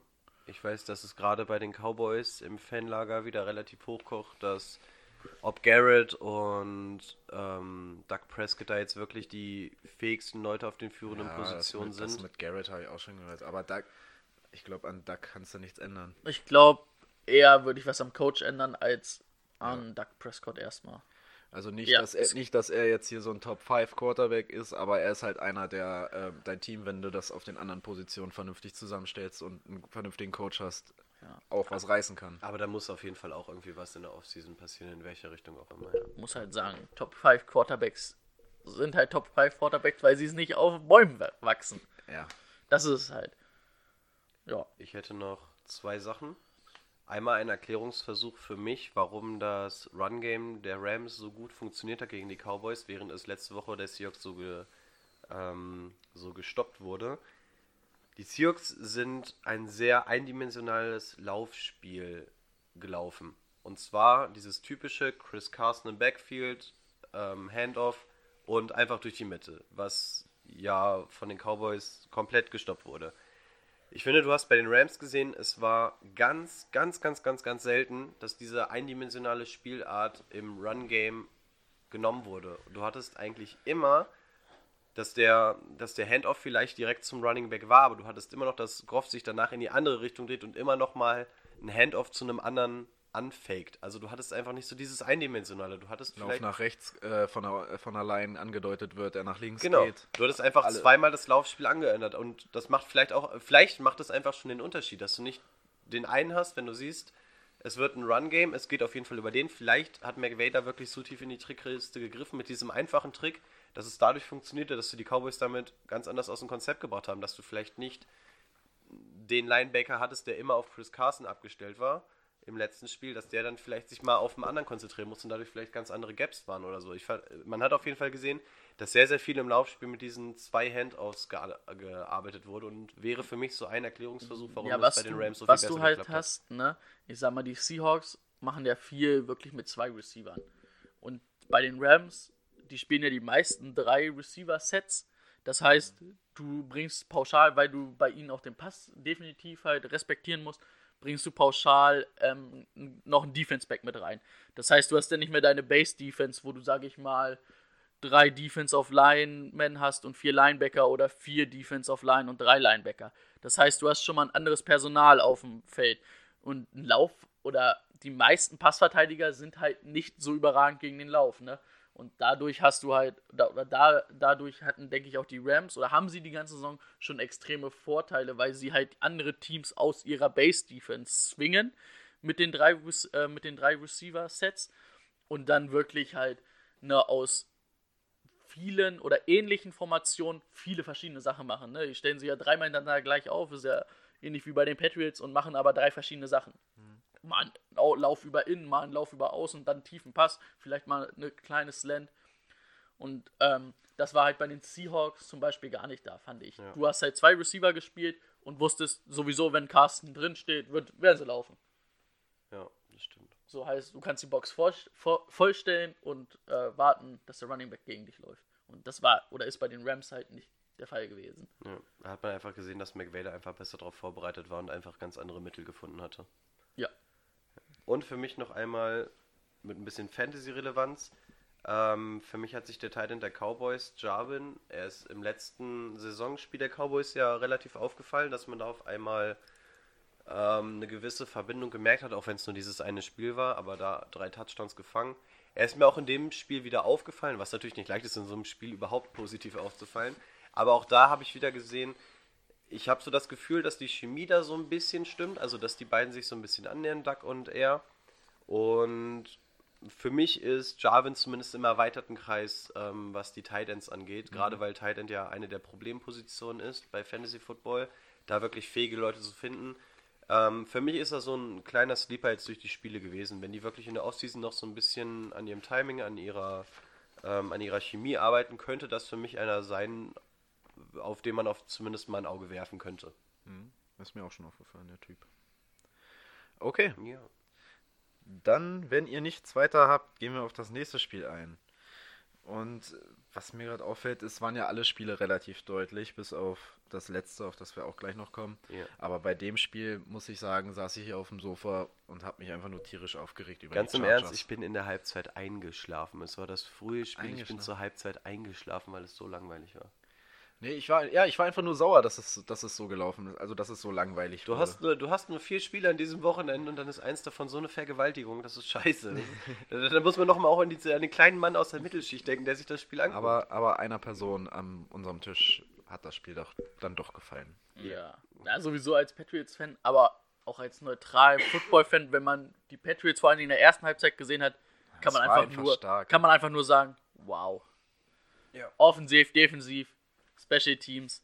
Ich glaube, die beste Statistik, die das beschreibt, ist wirklich 23 Offense Play der Chargers zu 24 First Downs der Patriots in der ersten Halbzeit. Also das ist wirklich die Patriots haben das ganze Spiel, die Offense Line haben sie dominiert, die Defense Line, es war immer Druck auf ähm, Rivers. Ich glaube, bei jedem zweiten Vers oder jedem zweiten Snap wurde er berührt von einem irgendeinem Defense-Spieler, was man ja am Ende gesehen hat, wo er echt angefressen war. Offense Line, vor allen Dingen auch ähm, ich sag mal, Gronk ist dieses Jahr nicht mehr der dominante Tight End. Eine Reception für 25 Yard. Ja, die war gut, muss Die man war- sagen. Die war, Die war gut. gut, Da hat das- ist halt mit einem Vorblocker, mit Devlin als Vorblocker und mit Gronk auf dem Feld waren, hatten, da wurden die so dominiert. Der Pass Rush der Chargers, der einer der stärksten der Liga eigentlich ist, Ja. Wurde so dominiert. Und einer hat davon profitiert. Zu dem kannst du mir vielleicht gleich was sagen. Ich möchte nämlich nicht groß über ihn reden, weil er für mich das Arschloch der Saison ist. Ähm, ich habe ihn das ganze Jahr im Fantasy Team mitgeschleppt. Er hatte mal ein, zwei gute Spiele. Ich habe die ganze Zeit auf seinen großen Durchbruch gewartet. Wann hat er seinen Durchbruch? Wenn Fantasy Football vorbei ist und wir in der Div Divisional Round sind. Sonny Michel, möchtest du was zu ihm sagen? Guter Running Back, deswegen haben wir ihn in der ersten Runde gezogen, würde ich sagen. Na, er hat halt echt massiv davon ähm, profitiert, dass die, dass die Lü- Lücken da waren und er ist aber, auch gut gelaufen. Aber es ist halt auch, finde ich, bei den Patriots, die haben jetzt nicht den überragenden Running Back wie ein Gurley, aber du hast halt mit James White einen, der überragend im Receiving ist, ähm, mit ähm, Michel, der eigentlich schon die ersten zwei Downs spielen kann und auch den dritten, und mit Rex, Rex Burkett eigentlich so, so ein Power-Runner, der dann wirklich durch die Leute durchrennt, wo du dann wirklich sagst, das sind drei verschiedene Leute, aber wirklich stark, wie sie laufen. Was mich einfach so unglaublich angekotzt hat bei diesem Spiel. Erstmal, dass die Chargers eigentlich ganz gut den Pass verteidigen können. Aber es war ja auch immer so, dieser Run, der ging dann 4, 5 Yards, manchmal nur 3 Yards im ersten, äh, er- ersten Versuch.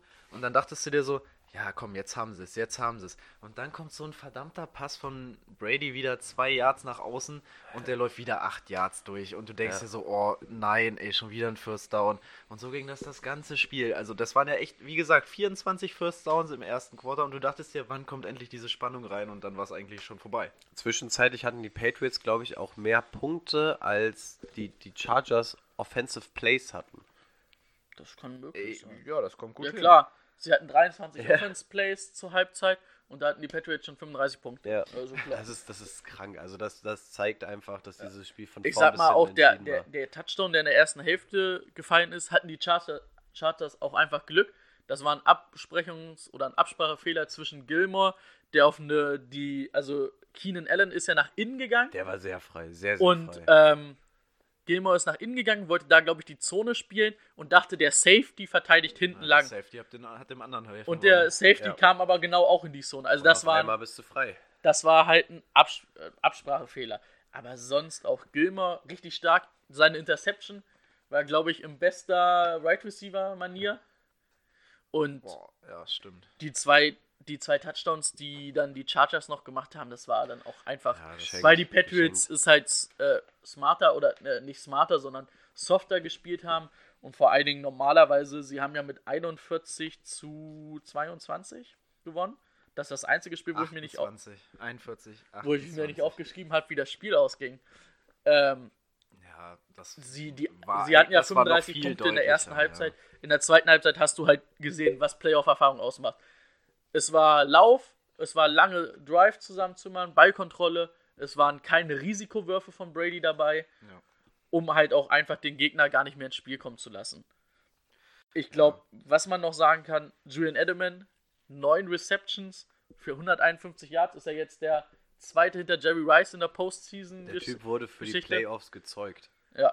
Und James White, 15 Receptions, 97 Yards. Das ist auch echt stark. Und viele haben es ja, oder ein paar Experten haben es ja vor den Playoffs gesagt, James White wird in den Playoffs einer der Schlüsselspieler der Patriots sein. Und da hat man es einfach gesehen. Ja. Rivers, 51 Passversuche. War natürlich dem geschuldet, dass sie so früh hinten lagen. Man hat 25 noch angebracht. Also es war gar nicht. Also er hat nur die Hälfte der Pässe angebracht, aber 331 Yards und drei Touchdowns noch geworfen. Ja, dann muss Es man halt, das es war aber halt- viel in der das war halt Time. in der Ne? Garbage Time. Und das war Bend but don't break, wo, wobei man natürlich die Touchdowns dann zugelassen hat, aber man hat halt nicht diese Big Plays zugelassen, dass es auf einmal noch Du hast es einfach auch bei Richtung den geht. Defense-Spielern gesehen. Dann Ja, die haben ja, die haben ja einfach zwischendurch nur gelacht. So. Wenn, wenn, sie, wenn sie dann mal die Interception hätten sie ein, zwei noch fangen können, haben sie nicht gemacht, haben sie einfach gelacht. Du, du, das ist ja, das ist ja, das ist ja eigentlich menschlich, ne? Keiner von uns würde da auch noch mit Höllen, also würde alles im Körper riskieren, um da irgendeinen Pass zu verteidigen, um dann zu sagen, ich spiele nächste Woche nicht im Conference Final. Da sagst du, ja, komm, wir führen eh so weit, dann lassen wir es doch einfach mal durchziehen. Ja. Ich habe noch zwei Sachen, zwei Kritikpunkte für die Chargers. Einmal für die Offense. Ähm, ich fand Philip Rivers echt scheiße, was die Art und Weise anging. Also dieses wie ein mucksches Kind da die ganze Zeit Er am hat aber auch manchmal recht. Er hat manchmal recht. Ja, aber immer dieses Rummeckern und jedes Mal beim Schiri teilweise war auch wirklich gar nichts. Also ich glaube, es war einmal ein Late-Hit, den hätte ich auf jeden Fall auch gegeben. Aber ansonsten, d- er ist natürlich ein Typ, der sehr emotional ist und immer sich viel beschwert und viel im Austausch und sowas ist. Aber ich fand, das war an dem Punkt schon ein bisschen viel. Also das war so ein bisschen für mich so ein leicht schlechter Verlierer. Der wollte sich Ja, immer gegen die ja. 8-0-Niederlage, also gegen die achte Niederlage gegen Brady wehren. Also das hat, das fand ich einfach nur so ein bisschen, das ist Gut, halt nicht ich, die. äh, Muss ich, muss ich sagen, wäre ich nicht anders drauf, wenn ich eine ganze Saison eigentlich geilen Football spiele und dann in dem einen Spiel in der Ja, Divisional aber Round so auf, auf die Fresse Er hat kriege. halt nicht nur gegen Schiedsrichter, er hat auch gegen seine eigenen Mitspieler. Ja, er hat einfach in alle Richtungen gemuckelt. Und vor allen Dingen, also Björn Werner hatte das ja in, bei Run gesagt, ne? Dass Rivers so einer ist, ist mir vorher wirklich noch nie so extrem Nee, aufgefallen. mir tatsächlich auch nicht. Und dann in dem Spiel dachte ich mir so, wie konnte dir das eigentlich jetzt, ich glaube, ich, ja, seit 2011 gucke ich auf jeden Fall aktiv Football. Wie konnte dir das äh, acht Jahre lang nicht auffallen? Ja, das ist echt heftig. Äh, das war Und echt- Dann noch einmal zu der Defense-Seite. Äh, was ich als Laie extrem scheiße fand, dass du gegen die Patriots so oft versuchst, Cover 2 zu spielen. Wie kannst du de de dein komplettes Defense-Pack auf Zone-Coverage umstellen? Gegen Brady kannst du doch nicht die ganze Zeit Zone-Coverage spielen. Wenn Ja. es einen Quarterback gibt, der die Zone-Coverage sowas von auseinander nimmt, ist das Brady. Und ich glaube, die haben gefühlt 80% ihrer, ihrer Defense-Snaps haben die alle in Zone-Coverage gespielt. Und ja, es ist ein leichtes Spiel für Brady. So, ein- so ein Typ wie der, der nimmt das Ding komplett auseinander. Hat er dem, dementsprechend auch gemacht, aber da hat mir einfach die Kreativität gefehlt, dass du dann mal von Cover 2 vielleicht mal auf 3 gehst oder dass du dann vielleicht mal den Blitz aggressiver antäuscht. Oder also da hat mir einfach die, ähm, ja, die Vielfalt im Defense-Play gefehlt. Also die standen da in ihrer Formation und selbst ich habe gesehen, Cover 2. Ganz, ganz klare Sache. Und hat das Ding sowas von filetiert. Ähm, also da, da, hätte ich mir einfach ein bisschen mehr Kreativität gewünscht, was die Defense-Seite angeht. Ja, ich finde halt auch, obwohl, da würde ich eher.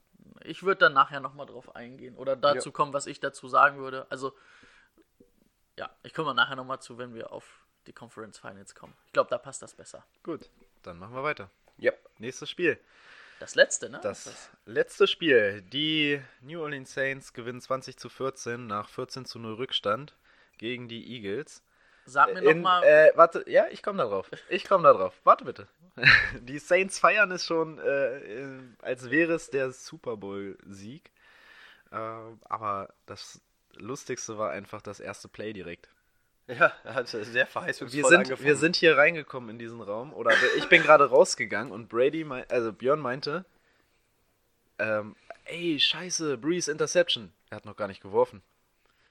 Ich komme hier wieder rein, in dem Moment fliegt der Ball und der wirft so scheiß Interception. Brady ist einfach das Orakel von uns. er einfach Hellseher, ich, hab, ich hab's gerochen, Vielleicht, dass der vielleicht sollten wir das sagen, Brady ist übrigens der Spitzname auch von Björn. Oh ja, das müssen wir davon noch Ja. sagen. Ja, ja, also, also un- unser Björn hier ist Brady, schon seit einer geraumen Zeit. Ähm, Also, ja, da müssen wenn, wir uns mal was einfallen lassen. Tom Brady und Wenn Björn wir- Brady. wenn, wenn, wir vom, wenn wir vom Brady reden und ihr das Gefühl habt, es geht doch gar nicht um die Patriots, dann bin ich gemeint. Ja, ja. Also auch, er wird auch gerne mal The Goat genannt oder so. Das könnte auch einer aus, unserem, aus unserer Truppe sein. Genau, ja, Das sehr würde gut, ich das muss man, niemals das muss man sagen. mal dazu sagen. Das stimmt. genau, also Brady ist der gute Herr zu meiner Rechten. Gut, okay. Nach der Interception ging es dann auch direkt weiter mit Nick Foles. Der Big meinte, Dick Nick. er müsste mal in sieben Plays 76 Yards machen, vier Minuten lang und einen Touchdown. Ja, und dann sind tatsächlich die Eagles noch 14 zu 0 in Führung gegangen und man dachte sich schon so, was ist nur mit den Saints los? Aber nach dem ersten Quarter haben die Eagles nicht einmal Da mehr kam nicht mehr gepunktet. so viel auf einmal. Ja, die haben halt lange von ihrer schnellen 14-0-Führung gelebt. Dann natürlich muss man sagen, ich glaube, da stand es 14-3. Da war dann so nochmal stand das ganze Spiel auf jeden Fall nicht. Es stand 14-7. 14-7? Okay, Entschuldigung. Ja. Dann kam. Macht doch nix, Obwohl stand es Brady. vielleicht noch 14 Also es war auf jeden Fall ein langes Play von Drew Brees, was er Äh, nicht von Drew Brees, der spielt ja bei den Saints. Entschuldigung, ich war gerade verwirrt. Äh, von Nick Foles, was er auf Zach Ertz werfen wollte, was glaube ich auch an der 20-Yard-Linie gewesen wäre, den Lattimore dann intercepted hat, seine erste Interception. War, warum wirft ihr ihn dahin? Aber der war stark gespielt von Lattimore. Aber, Aber warum wirft ihr ihn dahin? Die linke Seite war komplett frei. ja, Der, der, der Screenplay war sowas von frei und der hatte so viel Ja, Luft Deep, vor sich. Deep Left auf Earths hat er geworfen, stimmt. Ja. und also, dass dann er das wären Ding sie, glaube ich, an der keine 15-Yard-Linie Notwendigkeit. gewesen. Da hätten sie auf jeden Fall nochmal Punkte mitgenommen. Ja.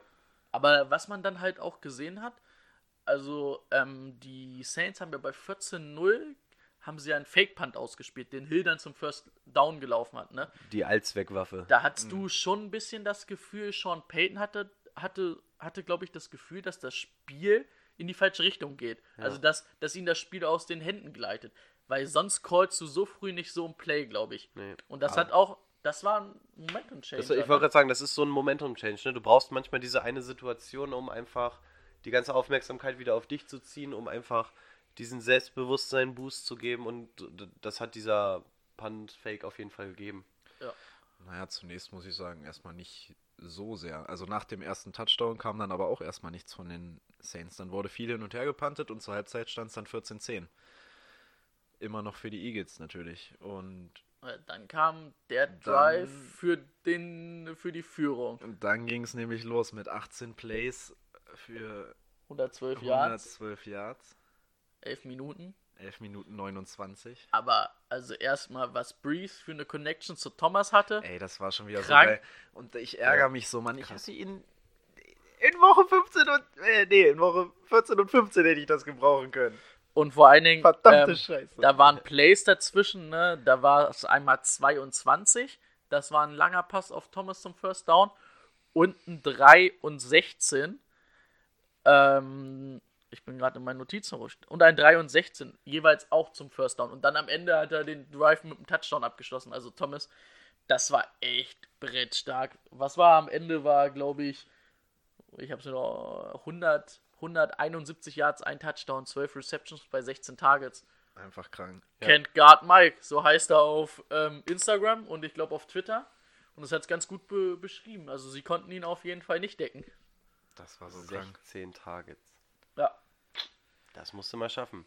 Den willst du in der PPR League haben. ja auch in dem kritischen Drive, der dann noch zum Feed Goal geführt hat.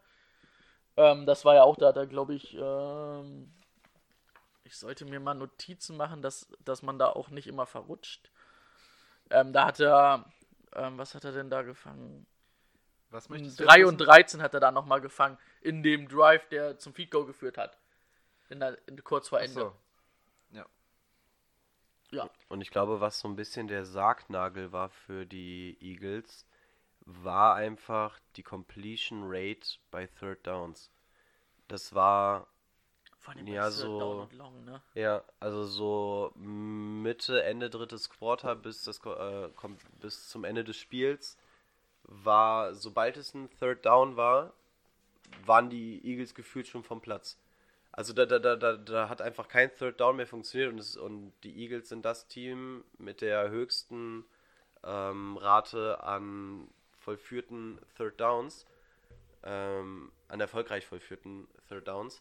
Und das hat überhaupt nicht funktioniert. Also es ist wirklich, es war Dritter und X und du wusstest eigentlich schon, dass die Eagles jetzt vom Platz gehen werden.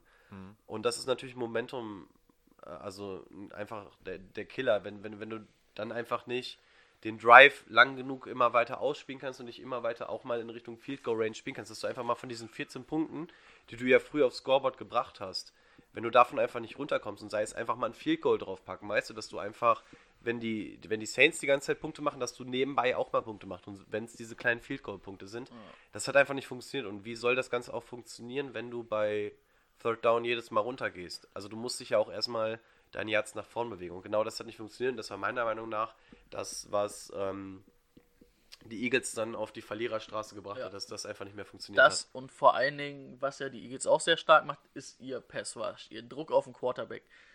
Und die O-Line von den Saints sah da schon sehr, sehr gut gegen aus. Zwei Weil ich die, Eagle, die Eagles Defense gar nicht so schlecht fand, auch den Pass Rush. Ich fand Ja. verhältnismäßig war das okay. aber es war schon so, dass Drew Brees zwar nicht ewig Zeit hatte, aber er hatte genug Zeit, um seine Würfe Die er braucht. Also er braucht nicht viel, ne? Er braucht nicht viel Zeit, ja. Was Und- mir noch. Achso, möchtest du noch was Nö. sagen? Okay.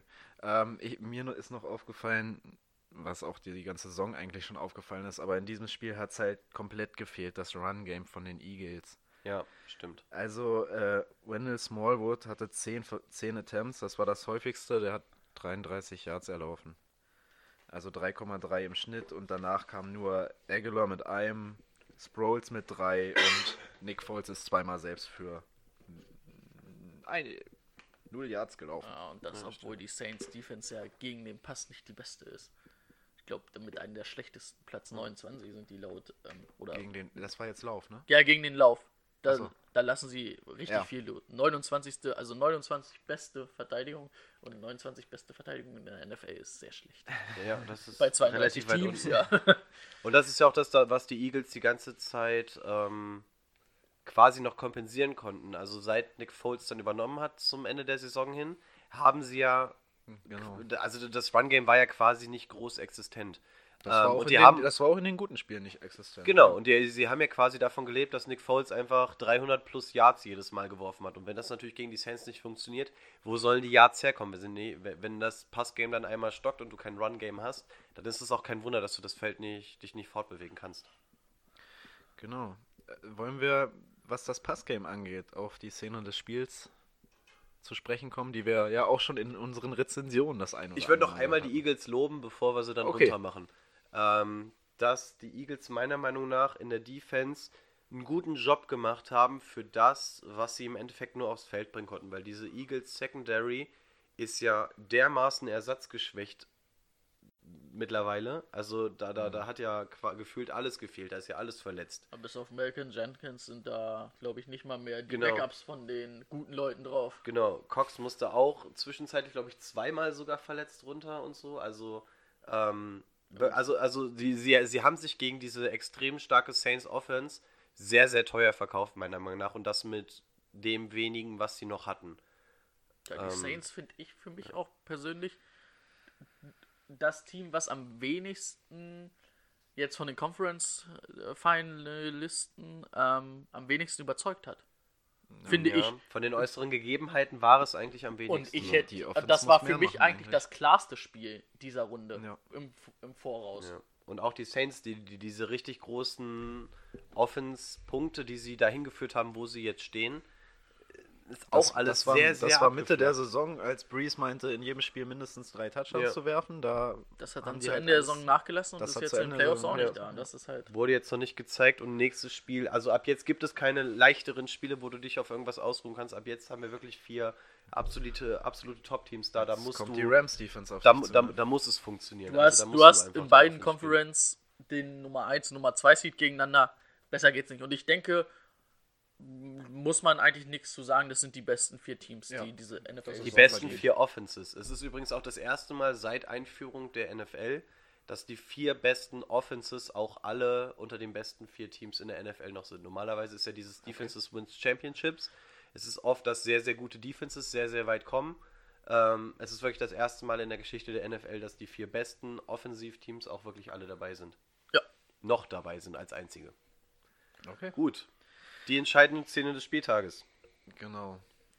Ja, das Nick. Foles, Nick Foles, ähm, eigentlich einen soliden Pass geworfen. Das, das Ding war gut. Das, Ding war gut. Kannst du ihm Ähm, keinen Vorwurf machen. Alshon Jeffrey, der in dem Spiel bis dahin drei, äh, fünf Pässe von acht gefangen hat für 63 Yards, ist das Ding einfach durchgerutscht.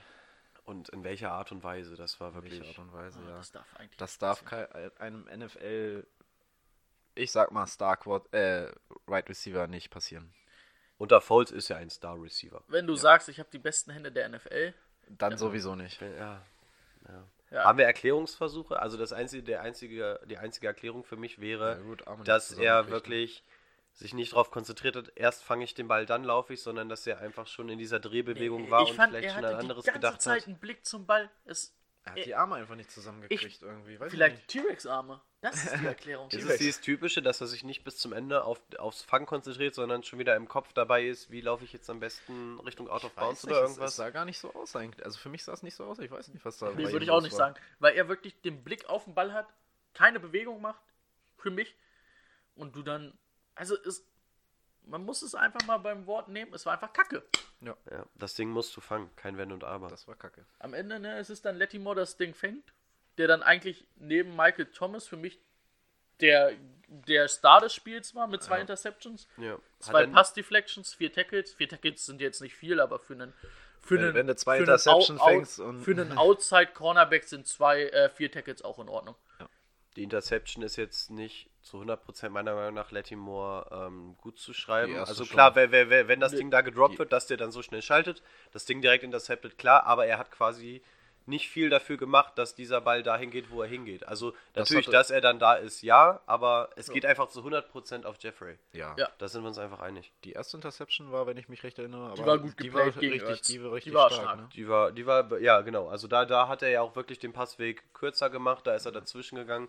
Da war er ja gar nicht wirklich dran an Jeffrey, ne? Das Ding ist ihm ja wirklich zugefallen. Aber da natürlich auch sofort geschaltet, wenn das Ding da ist. Also auch so ein Tippball. Wenn der Ball die Richtung ändert, musst du auch als Cornerback erstmal antizipieren mir- und den Ball dann sofort Was, schnappen. in dem Moment musst du auch erstmal so clever sein und nicht in die Menschenmenge reinrennen und nach vorne durch, sondern dann einfach sagen, okay, hier breche ich das Play Ja, ab nach der Interception und hau mich dahin. Es gibt die Möglichkeit, dass du dann den Fumble produzierst. Wir hatten ja auch in demselben Spiel schon die Situation, dass ein Fumble angeblich zu einem noch ein Fumble ähm, geführt hat. Es war die eine Situation, wo, Oh, Breeze, ja. wo Breeze den Fumble produziert und dann haben die Schiedsrichter ja, glaube ich, erst gecallt, dass der von der Defense aufgenommen wurde, Kontrolle hat und dann nochmal gefummelt wurde. Ne? Also genau die dann Situation aus kann dann ja auch passieren. Down Ne? für, oder was ja eigentlich dann zum Fourth Down geführt hätte für die. Erst für hätte die- es zum First Down. Ja, ja, es war ja gereicht, eigentlich Ne? war es ein Fourth Down. Genau. Nee, Third Down. Ja, es war ja das, es war ja Third Down und Ja. die haben das Spiel gelaufen, also wäre es ein Third Down gewesen, weil sie den Fumble ja Es zurückerobert wäre haben. ein First Down Aber genau, gewesen. dann wäre es ein Ja. First Down gewesen, weil der Ballbesitz einmal gewechselt hätte. Also genau. du bist Ach von, du bist Genau. von, äh, du musst panten, auf einmal zu, jo, ich bin zwar weiter Ja. hinten, aber ich bin zwar irgendwie First 10 Down. Jahre weiter hinten, aber wir haben dafür neue Versuche, auch nicht schlecht. Ohne Strafe. Ja, und, genau- und genau das ist das Ding bei Latimore, ne? dass er da halt, du, du siehst, es kann schnell passieren, dass wenn du einen Turnover hast, dass, dass der Ball dann auf einmal, muss ja nur dumm rausgeschlagen werden oder so und dann haben auf einmal die Eagles wieder den Ball, dass er sich da wirklich, wie du schon sagst, auch einfach hinlegt und das Play da beendet. Smart gemacht, ja. An dieser Stelle, meine Freunde, wenn alles gesagt ist, machen wir unseren kleinen Cut und sind gleich wieder da. Unseren kleinen Cut und dann geht's weiter. Ja, bis gleich.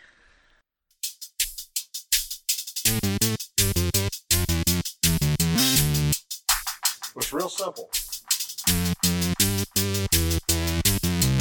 You got two more quarters and that's it.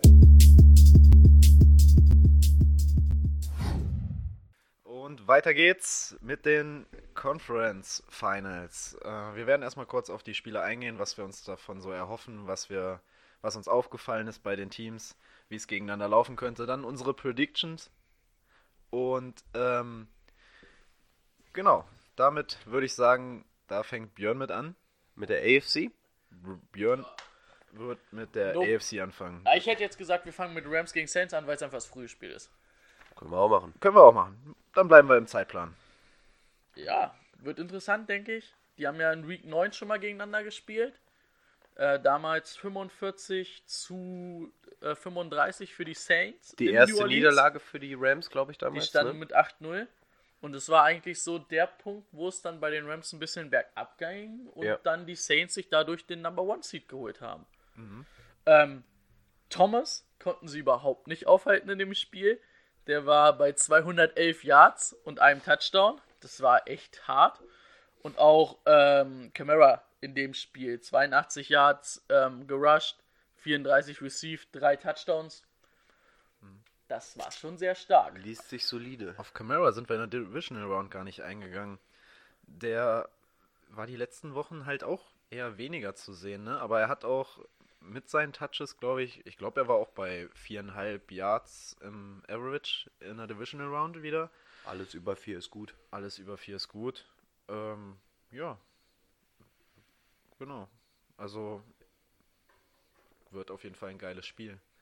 Wo Brady es Ja. gerade schon gesagt hat, für mich ist Michael Thomas so eine kleine Wundertüte. Du hast eine Woche mal das, eine Woche hast du das. Also er fängt immer seine Bälle. Das schon. Genau. Also er hat immer, also ich weiß nicht, ob der jetzt mal unter acht ähm, Pässen war, die er gefangen hat. Aber da sind halt dann auch mal Spiele dabei, wo es acht Pässe für 70 Das Yards ja sind. 112 oder sowas. Receptions, glaube ich, für knapp 1400 Yards. Ein bisschen Ja. über 1400 Yards insgesamt dieses Jahr. Das ist schon echt krass. Aber es, es, ist, es ist so, dass er auch manchmal Spiele hat, wo er nicht untertaucht. Das wäre halt einfach zu hoch gegriffen, aber wo er nicht so performt wie sonst. Genau. Ähm, was halt wirklich interessant wird, ähm, in dem Spiel, in dem Hinspiel, sage ich mal, in Häkchen, ist ja kein Hinspiel, ist ja ein komplett neues Spiel, geht jetzt um Einzug in den Super Bowl. Ähm, da war Akib Talib ja noch verletzt bei den ähm, Rams. Bei den Rams, genau. Und ich, äh, äh, Talib ist schon eher ein Shutdown-Corner als Markus Peterson. Weil Peterson, das hat ihn ja auch in Kansas City aus, ähm, ausgezeichnet, dass er sehr viele Turnovers forciert, weil er aber auch mit sehr viel Risiko spielt. Also oft in Bälle reingeht, die er dann aber auch manchmal nicht bekommt und dadurch halt Big Plays offen sind. Also das wird dann halt schon interessant, ob, wenn sie Talib wirklich das ganze Spiel gegen Thomas stellen, ob sie Thomas damit halbwegs ausschalten können. Weil wenn Thomas halbwegs ausgeschaltet ist, glaube ich, wird es schwer. Oder dann wird, dann haben die, äh, die Rams auf jeden Fall eine viel bessere Chance, als wenn Thomas liefert. Das stimmt, was nicht heißt, dass die Saints dann keine Waffen haben, weil Breeze hat es in der Saison gezeigt, wenn er mal seine ersten beiden Stationen nicht hat, dann kann er halt auch mal den dritten Tight End anwerfen, ne? Also, wobei er nicht viel Zeit haben wird gegen die D-Line. Oder Ja. wie seht ihr das? Ja, der Druck wird auf jeden Fall größer sein als das, was er von den Saints zu spüren bekommen hat. Und bei Eagles. den Saints, äh, äh, bei den Eagles. Und wir haben ja bei, gesagt, dass gegen die Eagles, dass der Pass Rush okay war. Also Breeze hatte nicht unendlich viel Zeit. Und dieses Zeitfenster wird sich nicht gerade vergrößern bei den Rams. Also da wird mit Donald und Sue wird dann natürlich, kommen da auch echt zwei dicke Kühlschränke auf dich zu, die da auch echt ordentlich Druck machen werden und er wird eher weniger Zeit haben als mehr. Wobei, also wo ich denke, was, was ja das, der Vorteil der, ähm, der Saints O-Line ist, ist ja auf den Tackle-Positionen. Vor allen Dingen ähm, Amstrad ist halt einer der besten Tackles der Liga. Und Sue und Donald kommen ja wirklich eher von innen, also von der Interior Line. Und da dann gegen Max, äh, Max Unger und Pete und Watford als Guards, die sind halt nicht das Beste der Liga. Max Unger war lange Zeit ein sehr, sehr guter Center. Finde ich, hat aber halt auch abgebaut. Bei den Seahawks damals, kannst du mir wahrscheinlich zustimmen, als Seahawks-Fan, einer der besten Center der Ja. Liga. Ja. Wurde nicht umsonst in dem Trade mit Jimmy Graham damals abgegeben und die Saints wollten ihn unbedingt haben. Der war auch ein, zwei Jahre richtig, richtig gut. Aber er hat halt auch echt abgebaut, ne? Und da muss man aber allerdings auch sagen, das hätte ich nicht gedacht, da habe ich nochmal nachgeguckt. Im Hinspiel kein Sack der, der Rams gegen die Saints. Wobei ich eigentlich sage, rein vom logischen und rein vom Gefühl würde ich sagen, dass der Punkt eher an den äh, Pass Rush der Rams geht, als an den der, der O-Line der Saints. Aber ich glaube, der Lauf von den Saints wird sehr interessant werden in diesem Spiel. Weil dagegen sah, sah es immer nicht so gut aus die letzten Wochen. Gefühlt. Ja, gegen den, gegen, also sie sind auf jeden Fall in der Passverteidigung besser als in Ja. der in der Run-Verteidigung. Da sind sie. Und da hast du, da kannst du dann mit Ingram und mit Camara kannst du da, dir da einiges einfallen lassen, ne, wenn es über den Pass nicht so gut läuft. Ja. Und wenn du nicht wieder 14-0 hinten liegst. Du kannst Ingram durch die Mitte jagen. Wenn die Mitte zu ist, machst du über Camera ein paar Screenplays. Also Ja, du kannst, du kannst auch Ingram anwerfen, ne? So Not. Kannst du natürlich auch machen, ja. Aber du hast da einfach Also- zwei unterschiedliche Running Backs, die du dementsprechend auch in dein ähm, Play-Calling einbinden kannst, ja. Also ich muss halt sagen, was ich dann finde, also wo bei mir auch ganz klar wird die Line of Scrimmage meiner Meinung nach von den Rams dominiert. Offensiv Sollte, wie ja. defensiv. Und das ist dann halt schon ein Punkt, wo man ja eigentlich sagt, wer die Line of Defense, äh, wer die Line of Scrimmage dominiert, hat dann schon eher Vorteile im Spiel. Obwohl man es im Hinspiel dann auch gesehen hat, es waren dann halt trotzdem irgendwie 45 Punkte, die Saints auf, aufs Board gezaubert haben. Was aber vor allen Dingen in der ersten Halbzeit waren sie halt on fire, ne? Da haben sie 35 Punkte gemacht, waren fünfmal in der Red Zone, fünf Touchdowns. Und wenn sie das annähernd irgendwie wieder hinkriegen in den ersten, oder wenn sie fünfmal in die Red Zone kommen, fünf Touchdowns machen, dann wird es echt schwer für, für die Rams. Ja. Und da sehe ich auch den Vorteil dann bei Breeze gegenüber Goff. Ja, Breeze gegen Goff haben wir ja vorhin schon ganz kurz angeschnitten, für mich gar keine Diskussion wert, dass der einfach deutlich besser ist als Goff, der sowieso gerade mit seinen Problemchen zu kämpfen hat. Ähm, das Einzige, was mir auf Seite der Saints, ähm, ja, wo ich noch überlegen muss, ist einfach, dass du, du spielst rein, du spielst eigentlich hauptsächlich mit, also äh, deine, deine Top-Anspielstationen sind entweder, ähm, äh, jetzt habe ich einen Schlaganfall. Bei den Rams. Ähm, nee, bei den Saints, du spielst entweder Thomas mit Ka oder Ka- Kamara. Genau, du spielst mit Camara oder Ingram und auf Right Receiver hast du Thomas. Und danach wird die Luft schon relativ dünn. Was kommt danach? Jin. Tra Tracon Smith? Ted Ginn ist ja Ted jetzt Ginn. wieder fett, aber Ted Ginn ist halt auch einfach nur ein Speedster. Der ist eigentlich Ja. nur für die langen Bälle runter. Den Ja, also, also ich finde, da fehlt einfach noch so ein Und bisschen ob er da wieder Vertrauen rein hat nach dem nach der nach seinem ersten Wurf direkt. naja, ja. das sagen wir jetzt mal ganz ehrlich, es war ja nicht Ted Ginns Schuld. Es Nee, war einfach war- unterworfen von ja. Wolf. Ja. Klassisch unterworfen. Oder Jin war zu schnell. Ja, äh, als Quarterback würde ich sagen, ja, du warst zu schnell, aber der sagt zu seinem Receiver, du warst zu schnell. Du kannst als Receiver nicht zu schnell sein. Selten. Aber da nehmen wir jetzt mal an, Marcus Peters kümmert sich um Michael Thomas und Na, ich Donald würd und eher Sue nicht- machen so viel Stress über die Mitte, dass Camara und Ingram ähm, da erstmal nicht so durchlaufen können. Ich, Talib ich, ich, kümmert sich um Thomas. Ja, ich oder mal. so, ja. Auf jeden Fall hast du dann auch noch einen anderen Peterson richtig ist halt nicht der Shutdown-Quarterback. Du hast auf jeden Fall noch einen anderen richtig, richtig starken Cornerback und dann finde ich, dann wird es halt schon eng, weißt du? Wenn du da die Matchups hast, dann musst du vielleicht mal gucken, wenn deine Top-Anspielstationen nicht offen sind, dass du Titans dann auf andere jeden Fall, findest. ja. Und da fehlt mir einfach ähm, so dieser von uns sehr geliebte 1B-Receiver, der dann einfach hinter Michael Thomas noch kommt, der auf jeden Fall das Potenzial hat. Also das ist so das Einzige, was ich bei den Saints noch zu bemängeln habe, dass wenn du die, wirklich die zwei großen Anspielstationen rausnimmst, dass du dann, dass dann einfach zu viel Luft dazwischen ist. Da muss man dann halt einfach gucken. Okay. Würde ich sagen, wenn das für euch ausreicht zu dem Spiel, kommen wir zu unseren Tipps. Wir haben nämlich noch ein kleines Tippspiel. Uh. Ich habe mir ehrlich gesagt gar keine Gedanken gemacht. Ich sag 35 zu 31 für die Saints. Soll ich das mal wieder aufschreiben? Schreibt das Du doch mal auf. Da können wir nächste Woche mal gucken, wie wir so abgeschnitten Gehen wir dann gleich nach den beiden Was Spielen auch nochmal auf unsere alten Tipps ein. So, 35, Ey, das zählt nicht mal. Ich habe letzte Woche einfach Quatsch getippt. Mit Absicht. 35 21 für 25, äh, 35 31 für die Saints. Sechs Punkte. Ich denke, es wären viele Das sind vier. Punkte. 25 was? 35 35 31. Achso, es achso von- 35, von der Differenz 31. macht's keinen Okay, ja, okay. Ähm, okay.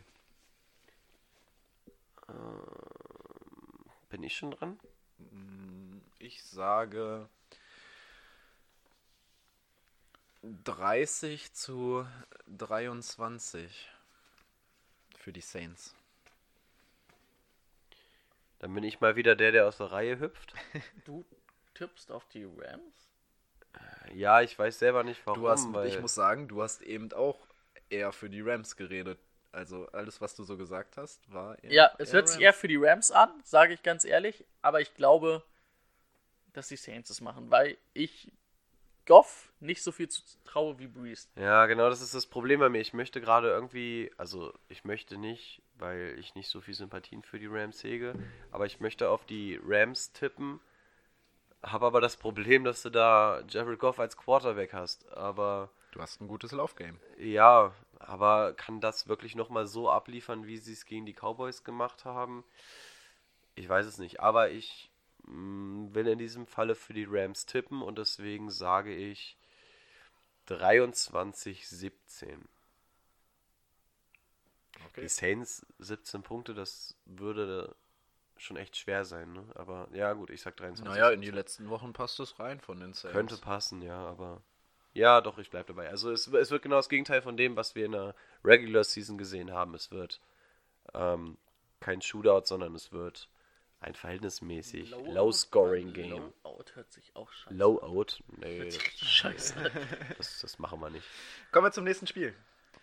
Da In möchte der Brady AFC. doch bestimmt starten, ne? Mit Ko- seinem Team. Ähm, Kurze, steile These. Für, also, ich finde es schon, kann man sagen, ich finde, die Patriots Defense ist die beste Defense, die jetzt in den Conference Championship steht. Wenn du alle vier Defense miteinander vergleichst, Die Rams nicht?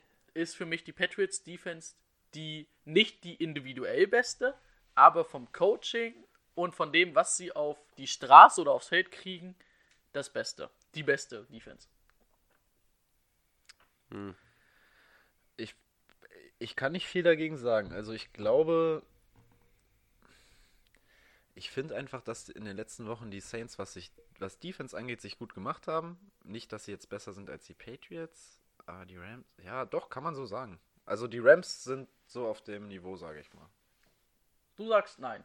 Du findest die Rams Also, also, also sie gehören auf jeden Fall zu einer der besten. Okay, bei vier Leuten, äh, bei vier Teams eine der besten. Aber ja, sie sind auf jeden Fall eine der besten. Ich weiß nicht, ob sie die beste sind. Ich glaube, ich würde es noch nicht unterschreiben, weil du bei den Rams einfach deutlich mehr individuelle Klasse in der Defense hast. Aber was das Coaching angeht in der Defense, ähm, bin ich bei dir. Aber die individuelle Klasse der Rams in der Defense würde ich schon höher raten. Und ja, dann kommt es halt drauf an, wie, wie eingestellt du Ja. das die jeweilige Team War hast. jetzt nur eine kurze These von mir. Können wir ja dann mal nächste Woche sehen. Genau. Ähm, ja, Kommen wir zum Spiel. Eventuell auch im in Super Bowl. Kansas City wird verdammt kalt. Minus 15 Grad, minus 12, minus 15 Grad Celsius soll es werden. Aber die Patriots sind es natürlich gewohnt, ne? Die Patriots, auch Es die es wird Saints kein es Unter- gewohnt. Äh, die Saints sind es nicht Die gewohnt, Chiefs. weil sie spielen im Dome, aber die Chiefs sind es auf jeden Fall gewohnt. Ähm, ja, wie auch das Spiel der Saints gegen Rams gab es das Spiel auch schon mal in Woche 6. Da haben die Patriots 43 zu 40 gewonnen. Quasi Ähm, der, der, das Pendant zu dem anderen Spiel, ne? Genau. Auch so in Shootout. Genau, damals äh, letzter Sekunde noch ein beeindruckender Drive von Brady, der dann zum Game-Winning Field Goal durch Goskowski geführt hat. Ähm, das große Problem war, die Rams konnten den Lauf nicht verteidigen der Patriots und ähm, die Patriots konnten Tyreek Hill nicht verteidigen. Das war eigentlich so zusammengefasst das, was halt im Hinspiel, Also, im Hinspiel wieder in Klammern ganz, ganz passiert ehrlich, ist, ne? auch, auch das, was wir jetzt wieder sehen werden. Ja, Tyreek Hill 142 Yards, drei Touchdowns. Nur, dass du da noch einen Kareem Hunt hattest. Ja, Kareem Hunt war ein Riesenfaktor, den sie jetzt nicht mehr haben. Allerdings muss man auch sagen, Josh Gordon war ein guter Faktor für die Patriots, den sie jetzt auch nicht mehr haben. Stimmt. Ähm, will erstmal wer anders was sagen? Soll ich weiter was sagen? Äh, Ja, du möchtest wahrscheinlich noch weiter auf das Spiel vorher eingehen, ne? Also auf die. Ich meine, wir haben viel zu den Teams gesagt. Ja. Also was ich halt denke, woraus die Lehren gezogen werden bei den Patriots, wird halt einfach sein. Ich denke, ähm, man muss einfach sagen, die Hill Touchdowns, er hat zwar verdammt viele Yards gemacht und auch drei Touchdowns. Davon waren zwei Touchdowns aber einfach Coverage-Fehler. Und ich kann mir nicht vorstellen, dass das unter Bill Belichick nochmal passieren wird. Sie werden, denke ich, eher was mit Cover 2 spielen, dass du wirklich zwei Safeties hast tief, die da zur Not nochmal eingreifen können. Und ähm, normalerweise ist es ja bei den Patriots so, sie Nummer 1 Receiver verteidigen sie, indem man einen Cornerback, den Nummer 2 Cornerback dagegen stellt und einen Safety. Und der Nummer 1 Cornerback sich eigentlich um die zweite Anspielstation kümmert bei den Patriots.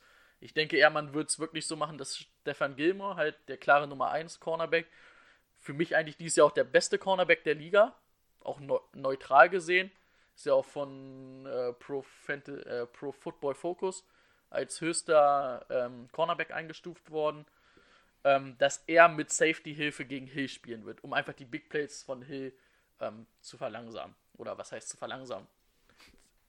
Nicht zuzulassen. Genau. Zu unterbinden.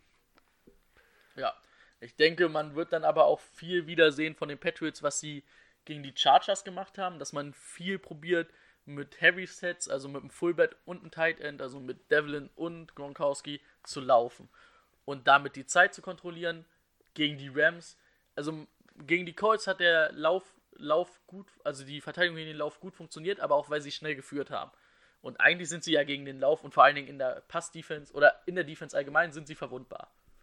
Und da wird es dann halt, da werden die Patriots einen Gameplan haben, wo sie ihn verwunden können, denke ich. Ja, dann können wir erstmal was dazu sagen. Ja. Also für mich, ich habe zu den Patriots habe ich gar nicht so groß was zu sagen, weil die Patriots sind einfach die Patriots in den Playoffs. Ähm, ich finde da keine große Schwachstelle, was das angeht. Deswegen gehe ich eher auf Kansas City ein. Ähm, ich will es nicht, aber ich kann mir nicht vorstellen, dass Mahomes diese Saison ohne Kackspiel macht. Und ich glaube einfach, dass jetzt ist das heftigste Crunch-Time-Game, was du abgesehen vom Super Bowl haben kannst. Und dieser Typ ist kein Mensch, wenn er gegen die Patriots ein zweites Mal und dann im Conference Final wieder so überragend spielt, wie er es die ganze Saison schon tut. Deswegen glaube ich einfach, dass Mahomes dieses Mal einen Einbrecher haben wird. Nicht, dass er irgendwie gar nichts geschissen kriegt, aber dass er einfach nicht diese Überpunkte auf die Straße bringen kann, wie er es die ganze Saison gemacht hat. Ähm, weil es kann nicht sein, dass da so ein halber Rookie wirklich selbst in den Conference gegen die Patriots so abrockt. Das kann ich mir irgendwie einfach nicht vorstellen. Also der, der, Junge muss doch irgendwo eine Achillesferse haben und das muss doch irgendwann mal sein. Also ich bin da komplett anderer Meinung. Oh. Also ich meine, ich dachte es schon in der Divisional Round jetzt, dass es so Ja. wird. Ähm, aber der Junge war so cool da und ich glaube nicht, dass ihm jetzt die Patriots deswegen Angst machen. Ich, glaub- ich glaube einfach, dass ich die glaube, er wird. Patriots... Ich glaube, Brady hat natürlich mehr Erfahrung. Das ist ganz klar. Und ich glaube, es wird das geilste Spiel der Saison. Ich Also, freue mich auf jeden Fall auch Also das drauf, wird das für mich, wenn die nicht in einer Conference spielen würden, ist das der Super Bowl. Ja. Ähm, ich glaube, der Gewinner kann ich, würde ich jetzt schon tippen, macht es auch im Super Bowl. Ja, wäre ich, glaube ich, auch dabei. Ja. Und äh, ich freue mich einfach auf ein geiles Spiel. Ja, ich Was halt auch. es wird sein wie im Spiel in Woche 6. Denke ich auch. Und ähm, viel wird auch sein, dass die Patriots, das, was sie auch, wo man's, wo sie es ja echt extrem auf die Spitze getrieben haben, war gegen die Vikings. Wo sie echt oft mit vielen Defense Back und dann ähm, dieses Rumgelaufe vor dem ähm, vorm Snap, wo du nicht weißt, wer blitzt, wer, wer geht in Coverage. Und das werden sie gegen Mahomes wieder auf die Spitze treiben. Das hat ihm im Hinspiel in der ersten Halbzeit sehr oft außer Konzept gebracht. Ich glaube, sein zweiter Pass war gleich ein Interception. Da hat Hightower erst einen Blitz angetäuscht, ist in Coverage gefallen, nochmal einen Blitz angetäuscht, nochmal in Coverage gegangen und dann hat er ihn direkt angeworfen wie ein Receiver. Also sie werden ihnen viel zu denken geben. Was wichtig sein wird für die Patriots ist einfach ähm, nicht, wie sie bei Rivers gemacht haben, ihn probieren aus der Pocket rauszutreiben, sondern ihn in der Pocket zu halten. Aber das ist eigentlich, was eine Patriots Defense immer kann. Dass sie die Gap-Kontrolle haben und dass sie den, Quar äh, den Quarterback in der Pocket lassen können. Und ähm, ich glaube, du beraubst Mahomes einer ganz großen Stärke, wenn du ihn ähm, in der Pocket drin lässt und nicht rausrollen lässt. Weil wenn er rausrollt, diesen verrückten Wurf, wo er seinen Arm quer macht oder ihn einfach mal in die andere Hand nimmt, das ist halt echt eine Stärke von ihm, ne? Also da muss man halt gucken. Und was ich einfach glaube, es wird halt offensmäßig sind die beiden sehr, sehr gut, finde ich. Die, also zwar schwer miteinander zu vergleichen, aber sie werden Punkte aufs Board bringen. Und dann glaube ich eher, dass es die Patriots Defense ist, die für einen Big Play sorgen kann, als die Chiefs Defense. Ja, das wäre nämlich auch mein zweiter Punkt bei den Chiefs gewesen, dass ich nicht glaube, die Defense, die wir gesehen haben von den Chiefs letzte Woche, ich glaube nicht, dass sie das gegen die Patriots machen können. Ähm, ich würde mich freuen, weil es dieses Team einfach nur noch stärker machen würde und noch unberechenbarer, aber ich glaube, wenn es ein Team gibt, gegen die du ähm, nicht so eine Defense ähm, Leistung dann eventuell nochmal abrufen kannst, die gerade so ein bisschen im Aufbau ist, auch wenn wir so spät dran sind, ähm, dann ist es für mich gegen die Patriots. Und ich glaube deswegen, dass die Chiefs eher die Chiefs Defense sind, die wir schon die ganze Saison kennen und dann ist es leichtes Futter für Brady und die Patriots. Okay. Ja. Ist halt, es ist Primetime Football, es ist Conference Finals und ich denke, Mahomes wird, er wird ein gute, er wird kein schlechtes Spiel abliefern, kann ich mir eigentlich nicht vorstellen, aber er wird Nerven zeigen. Das denke ich auch. Dir steht jemand, zwei ähm, Hall of Famer, sage ich mal, eigentlich mit dem mit Bill Belichick und Tom Brady gegenüber. Die sind in ihren achten du AFC Championship ähm, Game hintereinander und du bist ein Rookie. Wäre das Ding in Foxborough, würde ich sowieso sagen. Ein ganz safes Ding für die Patriots. Das ist das einzig Gute, ne? dass im Arrowhead natürlich hast Da du einen hast guten, einen guten Heimvorteil. Das lauteste Stadion der Welt laut Guinness Buch der Rekorde. Ähm, ja. Brady hatte auch ein paar Spiele, die im Arrowhead nicht gut waren. Aber ich glaube, wenn einer, dem das nicht interessiert und wo, wo er jetzt auch sagen wird, jetzt erst recht, die denken, ich kann im Arrowhead nicht spielen, dann werde ich dem mal zeigen, wie ich im Arrowhead spiele. Und die Kampfansage von Brady unter der Woche lässt natürlich auch Ja, darauf das war ja direkt nach dem. Spiel, ne? Wo, sie, wo er sagt, alle denken, wir sind schlecht und wir können nicht gewinnen. Aber das macht er auch nicht ohne Grund so. Wir werden es sehen. Es war ja viel Gerede wirklich vor, vor dem Chargers-Game. Zu Recht auch Sind, von uns. sind die Patriots wirklich so gut? Aber sie haben eins, oder sie haben, glaube ich, den besten Coach der NFL. Oder eins der besten Coaching-Staffs der NFL auf jeden sagen. Fall. Obwohl Andy Reid kann man auch nichts gegen sagen. Und ich denke, Gut. es wird Eure Tipps. abgehen. 35, 21 Patriots. 35, 21? Ja. Okay. Und was richtig traurig ist, dann spielen die Patriots gegen die Rams und ich habe absolut keine Ahnung, wen ich mehr hasse im, Super Bowl. Also wirklich, dann gucke ich mir dieses Spiel an und ich freue mich einfach, dass einer von beiden verliert. Das wäre echt mies, ey. Gut, Brady, also ich schreibe schon mal Patriots hin. Ich brauche nur noch die Punktzahl. Also, ich habe probiert auch wirklich neutral zu sein. Als Fan ist es immer ein bisschen schwer. Aber ich sag 35 Punkte von Rico gehe ich mit für die Patriots. Ich sag 28 für die Rams. Äh, für die Rams. Für die Rams, die werden keine 28 Punkte gegen die Patriots machen, sondern die ähm, Chiefs werden 28 Punkte gegen die Patriots machen. Okay, dann fehlt noch ich. Ich schreibe es kurz auf. Und eins wollte ich noch sagen, was, was, was glaube ich, ein entscheidender Faktor ist für mich, sowohl in die eine als auch in die andere Richtung, wo ich dann aber eher auf die Patriots tippe, wer zwei, zweieinhalb Scores Vorsprung hat, also wer sich erst einen großen Vorsprung raus, als ersten einen großen Vorsprung raushaben kann, vielleicht zwei Touchdowns, vielleicht drei Touchdowns, wird derjenige sein, der es nach Hause schaukelt, weil Dem dann, werden sie hinterherlaufen, ja. weil, weil dann wird die andere Seite eindimensional. Und da glaube ich eher, dass Ja. es die Patriots sein werden, als dass die Rams es werden. Die Rams spielen Ah, die Chiefs, Entschuldigung. Und ein letzter Tipp von Hicke. 30, 27 für die Chiefs. Ui. Feed Goal in letzter Sekunde, ja? Oder? Verschossen. Verschossen, ja. für einen Ausgleich, für die Overtime. Okay. Für, für wen hast du gesagt? Für die Chiefs. Ach, für die Chiefs? Ich Oh, bin für die okay. Chiefs. auf Oh, Goska. Goskowski verschießt das äh, entscheidende Field Goal. Genau. Okay.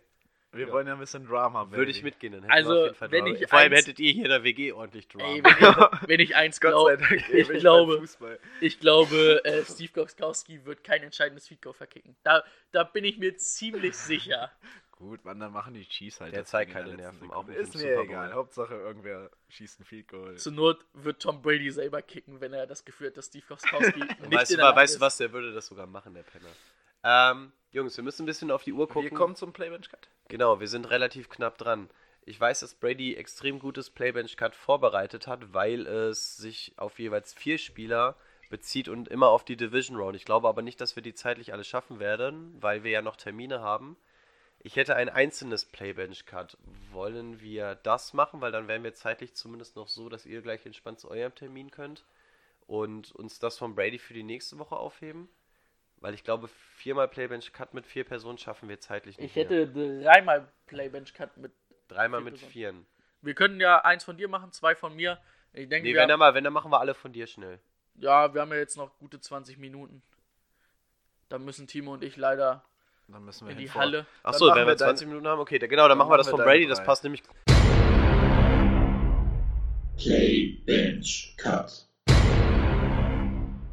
Kurze Erklärung zum Playbench Cut, auch wenn es eigentlich selbsterklärend ist. Wir machen es jetzt einfach einmal. Wir haben normalerweise drei Spieler zur Auswahl, die wir durchgehen werden. Und einen davon werden wir in unserer Fantasy League starten. Einen würden wir benchen und einen würden wir cutten. Es gibt keine andere Möglichkeit. Es muss eine Entscheidung getroffen werden. Die Götter wollen es so. Auf- Ansonsten so- wirst du von der So ISIS Fantasy gefoltert. Football ähm, halt bezogen. Genau. Und halt auf eine Redraft. Genau. Liga. Redraft Liga Redraft nächstes Liga Jahr, Stand nächstes jetzt. Jahr. Fantasy Football. Heute haben wir allerdings ähm, aufgrund der Divisional Round vier Spieler pro Wir Position. müssen uns ja mal was Wir Verrücktes müssen, ausdenken. wir müssen ja auch mal ein paar Specials reinbringen. Und der vierte Spieler wird in Practice Squad gehen. Also das heißt, Also quasi hättest du Play, Bench, Bench, Practice, Practice Squad Squad. und Cut. und einen musste cutten. So Genau. sieht's aus. Ja, da habe ich mir mal was vorgemacht oder was vorbereitet. vorgemacht. Was habe ich mir denn vorgemacht? Ich habe mir vorgemacht, dass es cool ist. Ähm, habe mir einfach jeweils ein Spieler der Teilnehmer der Conference Finals genommen.